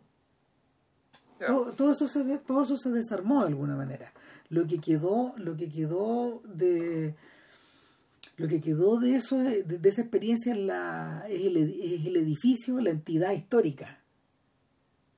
La que, cáscara. la cáscara pero es una cáscara que a su vez tiene probablemente más entidad y más fisicidad que la propia idea de Europa hoy. La cáscara es más de verdad que la idea. Sí. claro por muy cáscaras que sea entonces en es en ese sentido donde en ese sentido donde finalmente donde finalmente una película por ejemplo como Malcolm también puede también puede también puede cómo se llama reclamar alguna entidad para sí o, o, o reclamar un espacio para sí o sea y sí, bueno de hecho es que bueno de hecho eh, qué bueno que hiciste la, la, mención de los museos porque el, la casa está filmada un poco como un museo como un museo habitado porque es un espacio eh, impoluto es un espacio que no tiene las miserias de la vida cotidiana no pues Bermaniano. Ni las manchas, ni la. Pero es que más que bermaniano, porque, eh, porque lo bermaniano tiene, tiene esta cuestión protestante, bien austera, ¿cachai? Donde pues, efectivamente la, ahí lo que quiere hacer es, es, limpiarte todo, ¿cachai? Para que el drama mande. ¿cachai? Aquí me parece, en cambio, que hay una vocación de tratar esta casa señorial como si fuera también un museo, ¿cachai? Como si fuera, un, como si fuera la manifestación de una idea permanente de una idea trascendente. Vamos a ver la idea de Europa, digamos, como lo fue. El caso en el caso del Hermitage, más que. Bueno, en realidad ni siquiera era una idea, era una quimera. Era la, era la quimera que se inventó Pedro el Grande respecto de cómo quería que su país entrara en Europa. Y es básicamente trayendo, trayendo lo mejor de Europa y aplicándole el gigantismo y el, y la concentración de recursos y la concentración de poder, digamos, ¿cachai? Y hacerlo en grande. En ese sentido es como el, la Rusia europeizada, bueno, puta, es como una Europa pero con mega parlantes, ¿cachai? que tiene que, que tiene que emitir el ruido, ¿cachai? De los Urales, más allá de los Urales, ¿cachai? Y hacia el sur del Cáucaso y hacia donde pueda. Puta, para que se escuche, ¿cachai? claro. Para que se escuche, para que llegue, ¿cachai? Eh, y, y para que llegue, bueno, y para que eso genere, puta, paz, progreso, ¿cachai? Pues eso es lo que está, eso es lo que está detrás de esta idea, ¿cachai? El, pero bueno, ya, aparte de esta digresión, fíjate de decir que no me acuerdo mucho de qué se trataba el, el, el diálogo de el, el capítulo de, con el nombre de Nicolai, que por lo más el personaje que más me simpatiza de, de todos. O Porque sea, el más, el que más tendría yo ganas de conversar. porque es el más convivial. además desempeña, desempeña casi como si casi como un bailarín eh, de ballet su, su rol de mm, su rol de dueño de casa, pero al mismo tiempo de, de bálsamo entre las asperezas de los otros. Claro, pues es un personaje que el, y que además es el que más se nota que discute por el placer de discutir, que no siempre parece creer lo que está diciendo, porque es capaz de, eh, de tomar posiciones distintas para seguir, seguir impulsando el avance de la idea. En, en ese sentido, en ese sentido, él es el verdadero personaje moderno de esta historia. Porque todos los otros evocan arquetipos que no es que hayan sido superados, todavía existen, pero pero este parece estar navegando, este parece estar navegando en el futuro. Sí, debo Sí. decir que sí. Sí, sí, sí, sí, sí, sí, es el que se nota más cómodo al mismo tiempo, eh, argumentando eh, o complementando, argumentando en contra, complementando las ideas de los otros, etcétera. Entonces, Claro, pero- pero es que tampoco me acuerdo mucho de lo que se discute ahí, pero lo que sí pasa es que él está muy preocupado del coronel. Y el coronel está bien cagado. Y, en, y- y en, en esta cuarta sección donde el coronel habla también, habla, habla de los obreros, habla de los Claro. oprimidos. Y, lo- y habla como si estuviera alucinando. habla como si estuviera alucinando y donde el y donde le preocupa, le pregunta directamente a Isvan, ¿cachai? Isvan, ¿qué te parece que ta ta ta ta ta? Eh, Isvan responde, como suelen responder los mayordomos, que son más conservadores que, su- que sus patrones, diciendo no, no, esta gente que quiere trabajar menos y ganar más. Claro. Y listo, eso, eso sería todo por ese lado, digamos, ¿cachai? Pero, eh, pero vemos, marcamos el hecho de que la discusión sobre el movimiento obrero se da entre un señor con demencia ¿cachai?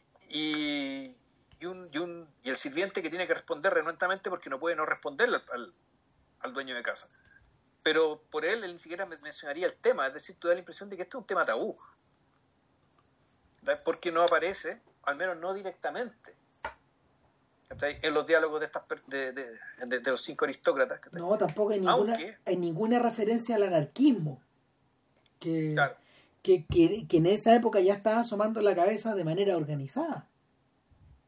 Claro, pero uno podría decir que el, uno podría decir que el fondo la o sea, un argumento extra, digamos que muchos de los diálogos, la mayoría de los diálogos que tienen que, que se, eh, que se emiten en esta película en realidad están eludiendo este gran tema de fondo, este Mm. gran hoyo negro. Que, y volvemos, o sea, volvemos a la idea de histeria. ¿Cachai? Fondo la, la, la, la negación de lo evidente, la circunvalación de lo evidente. ¿cachai? Está temiendo, temiendo que pase lo peor, aunque lo peor haya pasado. Ahora, y nosotros sabemos que para ellos, digamos, ¿cachai? lo peor va a pasar. Mm. Sí. El... Tampoco es una sección muy larga. Es más bien corta. Por lo menos en comparación con la anterior, con la de Eduard y con la que viene, que es la de Olga. De hecho, yo pensé que esto acababa con, con Olga, porque miré el reloj y que puede, puede ser que la película cierre de la misma manera que empezó, con una sección larga. Pero no. No, el, el diálogo de Olga también es, un el- es una sección bien compleja, más que compleja. También el, el, el diálogo cuarto, en términos estilísticos, es casi, es casi un plano fijo, ¿no? Donde están las cuatro personas en, en un salón, en, en, en este salón, digamos, que Pero la cámara está prácticamente no se mueve mucho, los cuatro personajes están en están en cuadro, No, no, no, no. la conversación Eh, se da de esta manera. No, no, no. ese es el cuarto. Ese es el último. Ese es el último. No, el, el, el, el, diálogo de Olga está en la comida misma. Y no, no, digo, el cuarto, el cuarto escena, la de Nicolai, se da en un saloncito donde están los cuadros, los, los, todos los personajes están en, están en cuadro, pero de cerca. Es un plano tipo americano, diciendo donde la cámara los, agarra de la rodilla para arriba. Mm. El sexto, en cambio, efectivamente, eso ya es un plano general de atrás, donde los personajes eh, eh, están, se les ve a cuerpo completo, cerca de un piano que no se ve, que está fuera de campo, no de cuadro. Claro. Está fuera de campo, ahí me confundo, digamos, que, está como tapado por una, por una muralla. No, alcanzamos, a ver, alcanzamos a ver la cola del piano. Claro. Pero no vemos, no vemos, a, la, no vemos a Madeleine que lo está tocando. Que lo está tocando y que, el, y que el sexto cuadro tiene que ver con ella, tiene el nombre de ella. El quinto cuadro, en cambio, transcurre en la mesa. en la misma mesa, en la misma mesa del comedor, donde transcurre el almuerzo, pero en vez de tratarlo con un plano general, o en el segundo cuadro, se trata cámara contra cámara, plano contra plano. El plano contra plano de los diversos comensales y de las comidas que están sirviendo. ¿Qué están comiendo? no sé, pero lo importante es que casi no comen. O sea, eso me, llamó mucho, me, da mucho la atención, que cuando retiran los platos, muchas veces el plato está intacto. Prácticamente. Sí. Eh... Entonces, claro, es interesante por qué pasa eso, y aquí uno puede decir, bueno, aquí esto es sarcasmo barato o no. Efectivamente, en muchas partes se habla de, eh, parte de este diálogo tiene que ver con Olga, con, el, con, cierta interpretación radical del Evangelio, con lo que significa el hecho de el, cierta, cierta parábola del Evangelio que al menos en el Evangelio según San Juan no está. Pero no sé si estará en los otros. No, creo que hacen, no, hacen referencia a Lucas. Creo que ahí está. Ahí está, y de hecho hay, lo que pasa es que ella ofrece una interpretación de la parábola de los viñateros. Claro. Entonces, e, ella en algún momento a ver, el fondo, el fondo de la discusión, el fondo de la discusión aquí en parte tiene que ver con la fe y cómo, cómo, cómo la gente se comporta con fe, o pone, o pone fe o expresa sentimientos religiosos en un mundo donde no estamos seguros. ¿Quién tiene la última palabra? Los, cristianos parecen estar creyendo en un Dios que de acuerdo a lo que dice Nicolai, en principio, muy al principio del diálogo, permite que suceda permite que suceda, mil y una atrocidades. Y que por lo mismo, eh, y claro, de nuevo, esto está muy al principio de la argumentación, por lo mismo eh, no estamos muy claros acerca de la infinita bondad de este ser. Entonces es algo que escandaliza a su señora.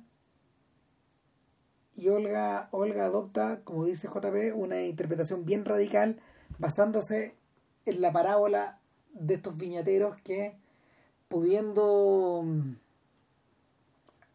pudiendo eh, sembrar el sembrar eh, el cielo en la tierra de lo que se preocupan es cada uno de sus propias cosechas, de sus ganancias, de sus goces, de sus respectivos placeres. Y finalmente trayendo el infierno a la tierra en vez del cielo. En realidad era que cuando llegaba, cuando, cuando el dueño, el dueño de estos terrenos manda al hijo para pedirles que, oye, ¿qué están haciendo con la tierra que les di? Los tipos lo matan. Claro. Ahora, eso no lo dice ella, sino que se lo contesta el marido, le dice, lo que pasa es que mi señora no contó, no contó ni el contexto de esta parábola, ni su resolución. Y el contexto está dado en una discusión muy intensa que Cristo tiene con el Sanedrín o con los miembros del Sanedrín en el templo. Cristo está, Cristo está em, predicando en el templo y los sacerdotes, el conjunto de sacerdotes se acercan a él y le dicen, oye, pero ¿quién te está autorizando o quién te está dando esta confianza a referirte a las cosas divinas y terrenas como tú lo haces? Y ahí es donde eh, ahí es donde el personaje cuenta la parábola de los viñateros, completa. Y ahí, ahí, y lo que está haciendo, lo que está haciendo Nicolai de hecho es leerla, está citando. Sí. Claro. Y, y claro, el, lo, que ocurre, lo que ocurre originalmente es que el dueño de estas tierras se las encarga a estos sujetos y, y se va. Y, y manda, manda, y viendo que está la cagada, manda un tipo. Estoy, estoy, estoy, ahora, ahora estoy abaratando la, ahora estoy abaratando la, ¿cómo se llama? La parábola, por cierto. Manda un tipo, eh, no está aludido, no, no está aludido en la, no está aludido en la parábola, pero lo que hace Dios es mandar un profeta en el fondo. Claro. Y, y el profeta hace la advertencia y se lo echan al tiro. Probablemente hay alguna cita ahí a San Juan Bautista. Entonces, mucho más urgido, el dueño dice, en realidad voy a tener que mandar a mi hijo. Llega, llega el hijo, los sujetos conversan entre sí, si nos echamos al hijo, los heredemos somos nosotros, ¿no? Sí, porque somos los que cultivamos la tierra. Vamos, y se lo echan. Entonces, el, el, la, después que la parábola termina, los, los sacerdotes están escandalizados porque como ellos también poseen formación suficiente como para entender a la primera a quién se está refiriendo, que realmente Cristo los está aludiendo a ellos. Obviamente. Claro. Y, y, de ahí para adelante viene una breve discusión en torno a que eh, si ustedes tienen el terreno prestado y pueden hablar de lo que quieran, yo también puedo tomar prestado este terreno, incluso si no me reconocen, y decir lo que yo quiera también. Es un poco ese la, el complemento, el complemento que, que Nicolai hace a, la, a las alusiones de su esposa, pero de inmediato tú percibes que primero que nada, no es una, no un comentario, no es un comentario hecho en buena onda, ni, ni tampoco en, ni, tampoco en ánimo de esclarecer más el asunto, sino que de llevar la conversación a otra dirección también.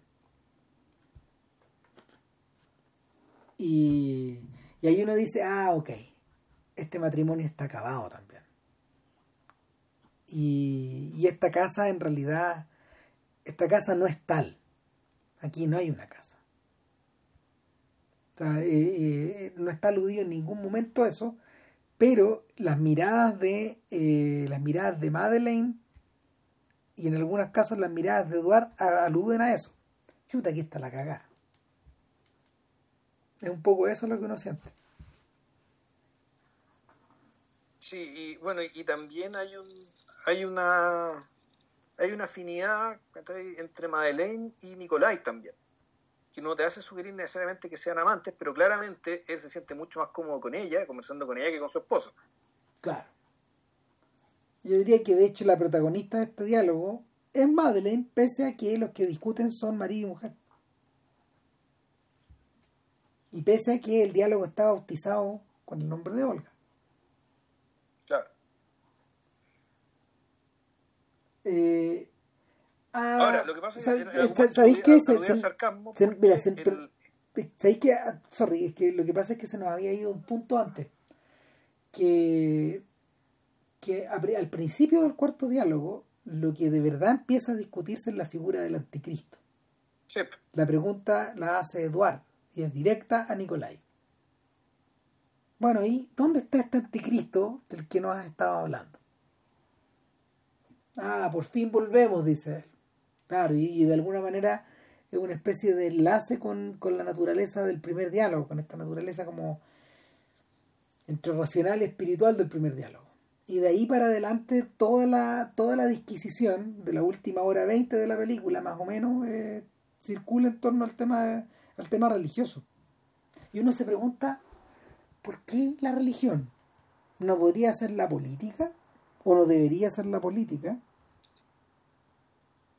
¿Por qué la religión? Y ahí es donde uno se acuerda de Tolstoy de nuevo. Que, en realidad lo de Tolstoy más que una religión de, deviene el misticismo al final. O sea, el, en realidad, claro, el, devenir de Europa desde, la reforma de la, adelante, en fondo lo que tú tienes es la decadencia de la religión como, el, como aglutinante cultural convincente para todos. Como, un, como, como un, sustrato que te permite la convivencia en paz entre las personas y entre los países, entre las naciones. O sea, Rousseau le masca la educación, Kant le masca la ley natural. O sea, empiezan a aparecer distintas... Eh, distintas líneas de que, aspiran a, encontrar fuera de la religión aquello que te permita hacer que la gente obedezca, eh, hacer que todos crean lo mismo y se mantenga juntos, sin tener que aludir a discusiones teológicas y a cosas que la gente, por, las cuales la gente pelea. entonces, y, y, para colmo además te encuentras con también con el movimiento obrero que está creando en el fondo su propia religión. Que había creado su propia fe. Y que he dicho, y, y, y, qué es lo que pasa? Es que en realidad cuando el movimiento obrero lo que hace es crear su propia fe, lo que, lo que, lo que en fondo lo que se está demostrando es que si bien el catolicismo, el protestantismo o las religiones como, como credos estaban siendo puestos en cuestión, sin embargo la estructura de pensamiento y la estructura de fidelización de las personas hacia las causas seguía teniendo características religiosas. O sea, el, yo, que, no sé, pues yo, con mi experiencia como masón, yo te puedo decir también que la, la masonería tiene una estructura religiosa, sin ser religiosa, sin creer, el, sin creer, sin creer, sin tener necesariamente los mismos dogmas, sin creer, sin creer en lo mismo. Sin embargo, tú puedes reemplazar una palabra por otra y te encuentras con que la cuestión calza. La estructura es la misma, tú cambias las palabras, reemplazas una palabra por otra, pero la estructura de, de, pensamiento y creencia la misma. Entonces, por mucho que la religión estuviera, entre comillas, de capa caída, la estructura de pensamiento religiosa y la forma en que las personas se aproximaban a las creencias que seguía siendo y probablemente siga siendo religiosa hoy. Total que en medio de Entonces, el, es precisamente eso, Es es seguir, seguir la misma estructura y en vez de usar X, usar menos X, hay consecuencias que son el negativo de la otra consecuencia, pero la relación sigue siendo directa con esta estructura de pensamiento, digamos, que tiene no sé cuántos miles de años cargándonos, pesándonos sobre la cabeza. Mm. Da la sensación de que, da la sensación de que por fin ahí Nicolás se siente a sus anchas, finalmente aquí puede hablar lo que realmente cree. Y lo que realmente piensa, Juan, con independencia de lo que piense, Juan, a su vez, su otra mitad en el fondo. nominalmente. Claro. Ahora. Ahora, el argumento exactamente cuál era, porque se me anduvo borrando ya, porque esta película me la repetí hace como dos o tres semanas, entonces. Pero tenía que ver que efectivamente con la, la, incapacidad de que el, la incapacidad de que el mundo sea gobernado por alguien bueno que es imposible, de que eso no ocurre, eso no es, porque la evidencia es demasiada evidencia. claro, el, el, argumento, el argumento de su mujer es que en realidad la bondad de Dios está más allá de cualquiera de cualquier reproche. Y cualquier interpretación que uno pueda hacer con nuestras limitaciones. Por el contrario, el argumento de él dice, no estamos en el reino de Dios acá, es al revés, estamos en el reino de la muerte. Sí. Es agustiniano Claro, claro que sí. ¿Por qué razón? Eh, estamos en el reino de la muerte no solo porque eh, no solo porque el bien fracasa por lo general ante el mal, que es la versión barata del argumento, sino porque si uno se, si uno se devuelve, eh, aquí se pone medio tomista, si uno se devuelve como al origen del problema, el problema finalmente es el decaimiento de la carne. Sí, es la muerte. No hay cómo salir de esta weá, cagamos todo. Entonces, eh, Socarrón, Eduard le dice, bueno, entonces, parte de todo el progreso es la lucha contra la muerte. Ah, por cierto que sí, le dice, pero no estoy hablando precisamente de ningún avance técnico ni de vivir más.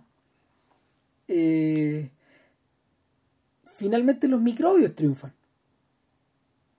O sea, no, no, no hay manera de hacerle quite, el quite a esto.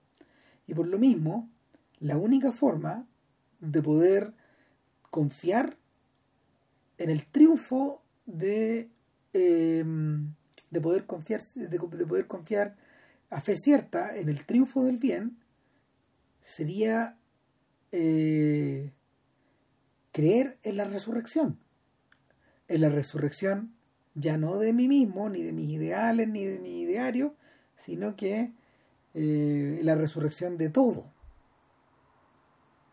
En algún otro plano. Y lo, lo, lo, dice lo dice con una mezcla también de convicción pero al mismo tiempo con una especie de con una especie como de fatalismo. Sí. mira gracias por recordarme esto porque efectivamente puta, esto además refuerza el punto respecto a la histeria en términos de que pero eh, aquí ya es la histeria de Europa pero es la histeria de eh, aquella Europa que vive tan bien pero que vive tan increíblemente bien que realmente la muerte y el decaimiento eh, es algo que no pueden tolerar. ¿Por qué? Porque efectivamente es la pérdida de algo que es demasiado valioso y demasiado placentero, digamos, como hemos visto a lo largo de toda la película. Esta gente vive muy bien. No vaya a ser cosas, Claro, no vaya a ser cosas que, puta, que nos perturben la fiesta. Claro, entonces, el, como respuesta a ese temor, a esa pérdida, ¿cachai? Puta, nos encontramos con la idea de la resurrección, pero una resurrección, volvemos, una resurrección de todo, es decir, el eternalismo. Esta idea que en el fondo es clausura.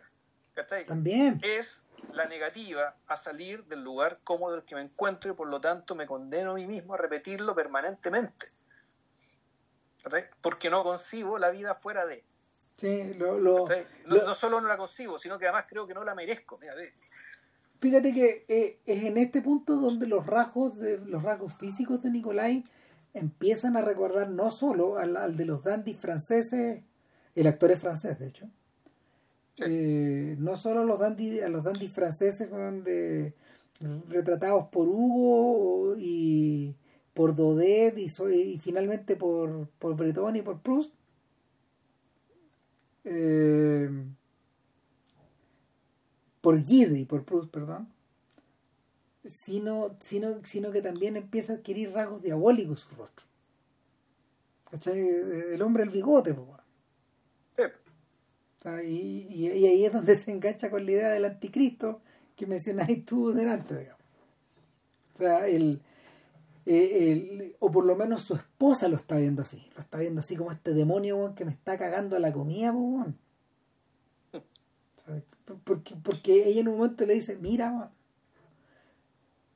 en último término, el problema de la muerte es tan inescapable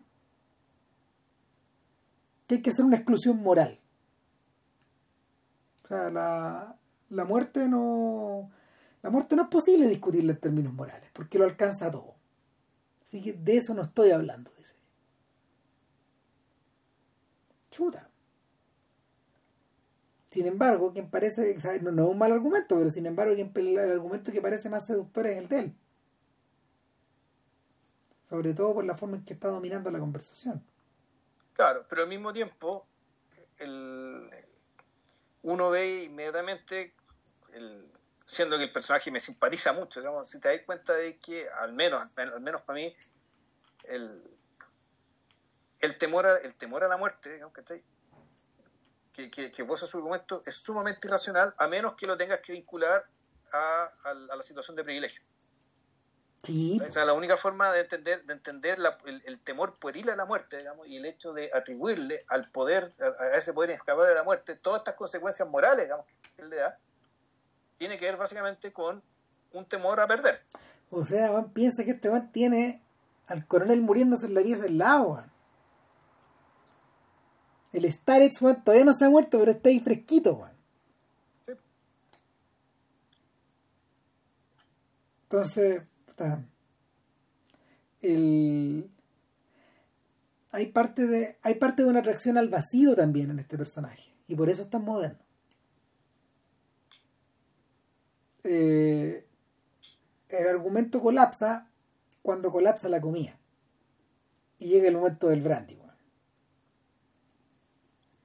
em, es interesante que eh, en términos como de energía el movimiento dedicado a Madeleine, que es muy breve, en realidad utilice de fondo un impromptu de Schubert. De Schubert, tocado por Madeline. De hecho, el aporte de Madeline a este diálogo es principalmente el, aporte musical. Y tocado en la vida real por Claudio Rao, nada menos. Ah, chuta. Es la versión de él, que es una de las versiones clásicas. Sí, sí, esa, es la versión que utilizó Puyú. Ya. Y, claro, pues eh, eh, es de alguna forma, es de alguna forma una especie como de canción, pues, casi es de este impromptu que, que, que, viene a que, Schubert interpretaba en sus Schubertías, es decir, en, sus, en los carretes que armaba con sus amigos. Eh, vendría a cerrar de una forma alegre la, la velada y sin embargo antes de que se me vaya la onda, dice Nicolás, me gustaría poder finalizar el argumento. Porque queda interrumpido, entonces... Eh, sí, pero, eh, pero interesante que antes de que eso ocurra, eh, antes, de que eso ocurra, los personajes en algún momento miran hacia afuera y dicen, no notan como que, que cambió la luz, como que pasó algo. No sé si te acuerdas de ese momento. Sí, claro. Sí, sí, no, sí, sí. Ese, de hecho, es una cita directa a algún diálogo del, del, sacrificio. Claro, o, un diálogo o una percepción, volvemos a lo mismo, al temor de que las cosas están cambiando afuera. Claro, de, bueno, que la afuera es una amenaza, aunque sea una amenaza sutil, aunque sea una amenaza medio imperceptible, aunque un tipo dice, no, en realidad mis ojos, mi vista ya no me, ya no me permite ver esto. Mm. Una, de una de las últimas cosas importantes que Ingrida dice en pantalla hace referencia a que, porque ella es la de la referencia a la luz. Ella dice, y no solo lo he notado en el exterior, también lo he notado en mí. Dice. Eh, y Eduard le, le, contesta, bueno, lo más probable es que eh, eh, a mí me pasa lo mismo, pero lo más probable es que sea por mi vista. No nos estamos haciendo más viejos, o sea, nos estamos haciendo más viejos y la Tierra nos está volviendo más joven. Y, pero claro, Dimming of the Light, como dice, como dice la canción de, Richard Thompson. la luz empieza a apagarse. Y, y, este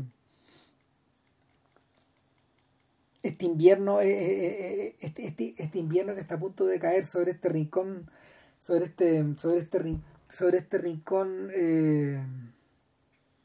este borde de Europa no tiene pinta de volver a encenderse muy luego y ahí es donde ahí es donde uno piensa también en las razones por las que el propio Puyú puede haber hecho la película.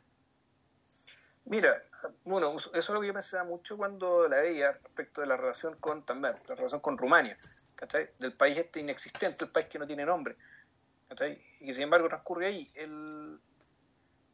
Yo creo que a, partir del Brexit, ¿cachai? El, y, la, y, la, pulsión del Brexit, del, Brexit, que otros países también me imagino que la tienen, que en el fondo están discutiendo si en el fondo somos, somos Europa o no somos Europa. ¿Tenemos que estar en Europa o no tenemos que estar en Europa? Y la respuesta que hace Puyo con esta película es que, al menos en lo que respecta a Rumania, da lo mismo si Rumania está en Europa. Lo que está claro es que Europa está en Rumania. Aunque sea de esta manera. ¿Qué? Europa, Europa está en nosotros. Europa somos nosotros. Aunque sea a través de estos extranjeros que van, vienen, pero lo que, lo que son, lo que pensaron, está acá, se quedó acá. Y por eso esta película también es un testimonio de eso. Por lo tanto, no tiene sentido preguntar si, somos parte o no somos parte de Europa, porque Europa es parte nuestra. Y, y por lo tanto, claro, el, pareciera que lo, todo lo que se discute respecto del Brexit puede ser baladí. Claramente no es baladí, porque esto tiene consecuencias económicas, ¿cachai? Ta, ta, ta, Pero la cuestión de fondo es que Europa está en el Reino Unido. Y eso el Reino Unido, claro, puede arrancarse de ciertos, de ciertos compromisos, de la cuestión, pero en realidad el Reino Unido nunca se va a ir de Europa. No puede irse de Europa. Por más Europa que quiera. se va a ir de él. Claro. Cagazo. Cagazo, pues, Yo creo que que se va a revertir. Yo creo que en algún momento eso se va a revertir. O sea, no, no hay, no hay, vuelta, no hay vuelta no hay vuelta a esa idea de, de, de, ponerse afuera. O a tener que, van a tener que regresar eventualmente. El, la idea, o sea, eso parece reforzar un poco la idea de esta de este paneuropeísmo en los hechos que, que Eduard plantea. Pero que, pero que tiene consecuencias que, que, tiene consecuencias que no son medio agradables. Hay, un personaje del que no hemos hablado acá y que de alguna forma es el fue el novelista que le estuvo que le contestó a Tolstoy paso a paso durante el resto del siglo XX, que, que es Nabokov. Nabokov de alguna manera hizo el viaje completo. Desde, desde Rusia, escapando hacia, hacia París primero, después a Londres, donde estudió, y luego a Alemania, donde se radicó hasta, hasta la guerra, y luego vuelve a escapar, pero ya escapa a Estados Unidos. Y luego vuelve a escapar y escapa a Suiza, y ahí muere. O sea, finalmente finalmente lo, que le, lo, que le ocurre a Nabokov es un intento por volver permanentemente a Europa en todos sus libros. Donde Nabokov, Nabokov, Nabokov eh, roza la pared cuando escribe Lolita, que es una novela americana, y de ahí ya se empieza a devolver.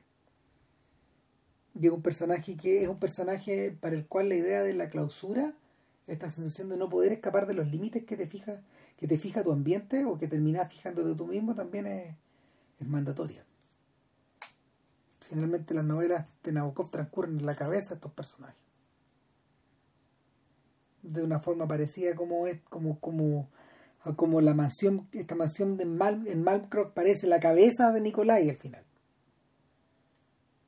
Mm. El,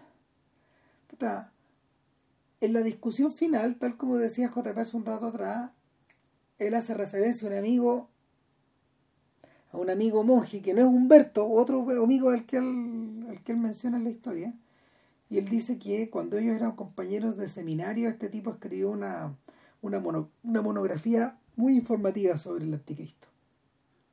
Que es lo que Madeline le, le dice, por favor, termina la idea del anticristo.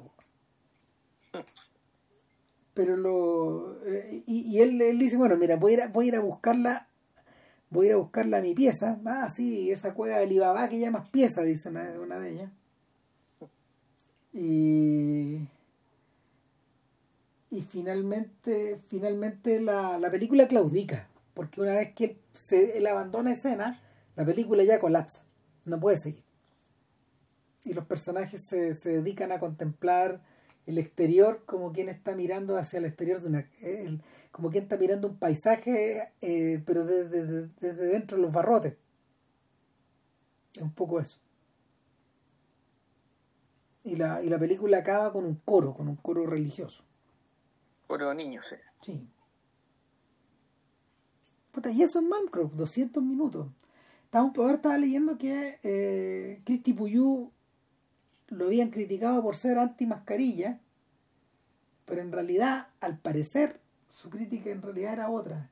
Él estuvo muy indignado, él era, él era un jurado en el último festival de Venecia y tuvo que ser reemplazado por Matt Dillon a última hora porque este weón se quejó de que no podía, no podía ser que una película de 200 minutos fuera vista en un teatro con gente con la máscara puesta a 200 minutos, que era inhumano. Ah, ya. O sea, tiene razón, O sea, yo creo que la película, esta película está mandada a ser para ser un intermedio, ¿no? Sí, claro. Pero no, pero no lo tiene. No, no lo tiene. No, no es considerado un intermedio, un intermission, que está como que se hacía las películas en, en, los, en los roadshows hollywoodenses. No, no, no, no lo tiene. Bueno, bueno, un poco de flexibilidad habría resuelto el problema. Claro. Pero este bueno no está en esa. Uy, eh, buena película, si quieren aventurarse, vayan avisados, hay que tener paciencia. Puede ser vista en seis tandas. no, dos tandas está bien. Sí, dos tandas está bien. Dos tandas está bien y les recomiendo que efectivamente, si bien las dos primeras, las dos primeros, los dos primeros actos son más largos, pero partan los tres, en las tres tandas, o sea, tres y tres. Porque así la película está partida, además. Sí. ¿Ya? Si es que no pueden verla un solo tiro, muy cansado, pero véanse las tres, las, las tres primeras tandas, que, son más largas que las tres últimas, pero esa es la forma, creo, de, de, partir la película, así que hay que partirla. Sí. Y para la otra semana no tenemos idea, loco. Pico idea. Malmcroft 2. Sorpresa. Ah, Claro. La venganza. ya. Sería todo, cuídense. Que estén bien, gracias por escucharnos y mucho coraje. Y cuídense.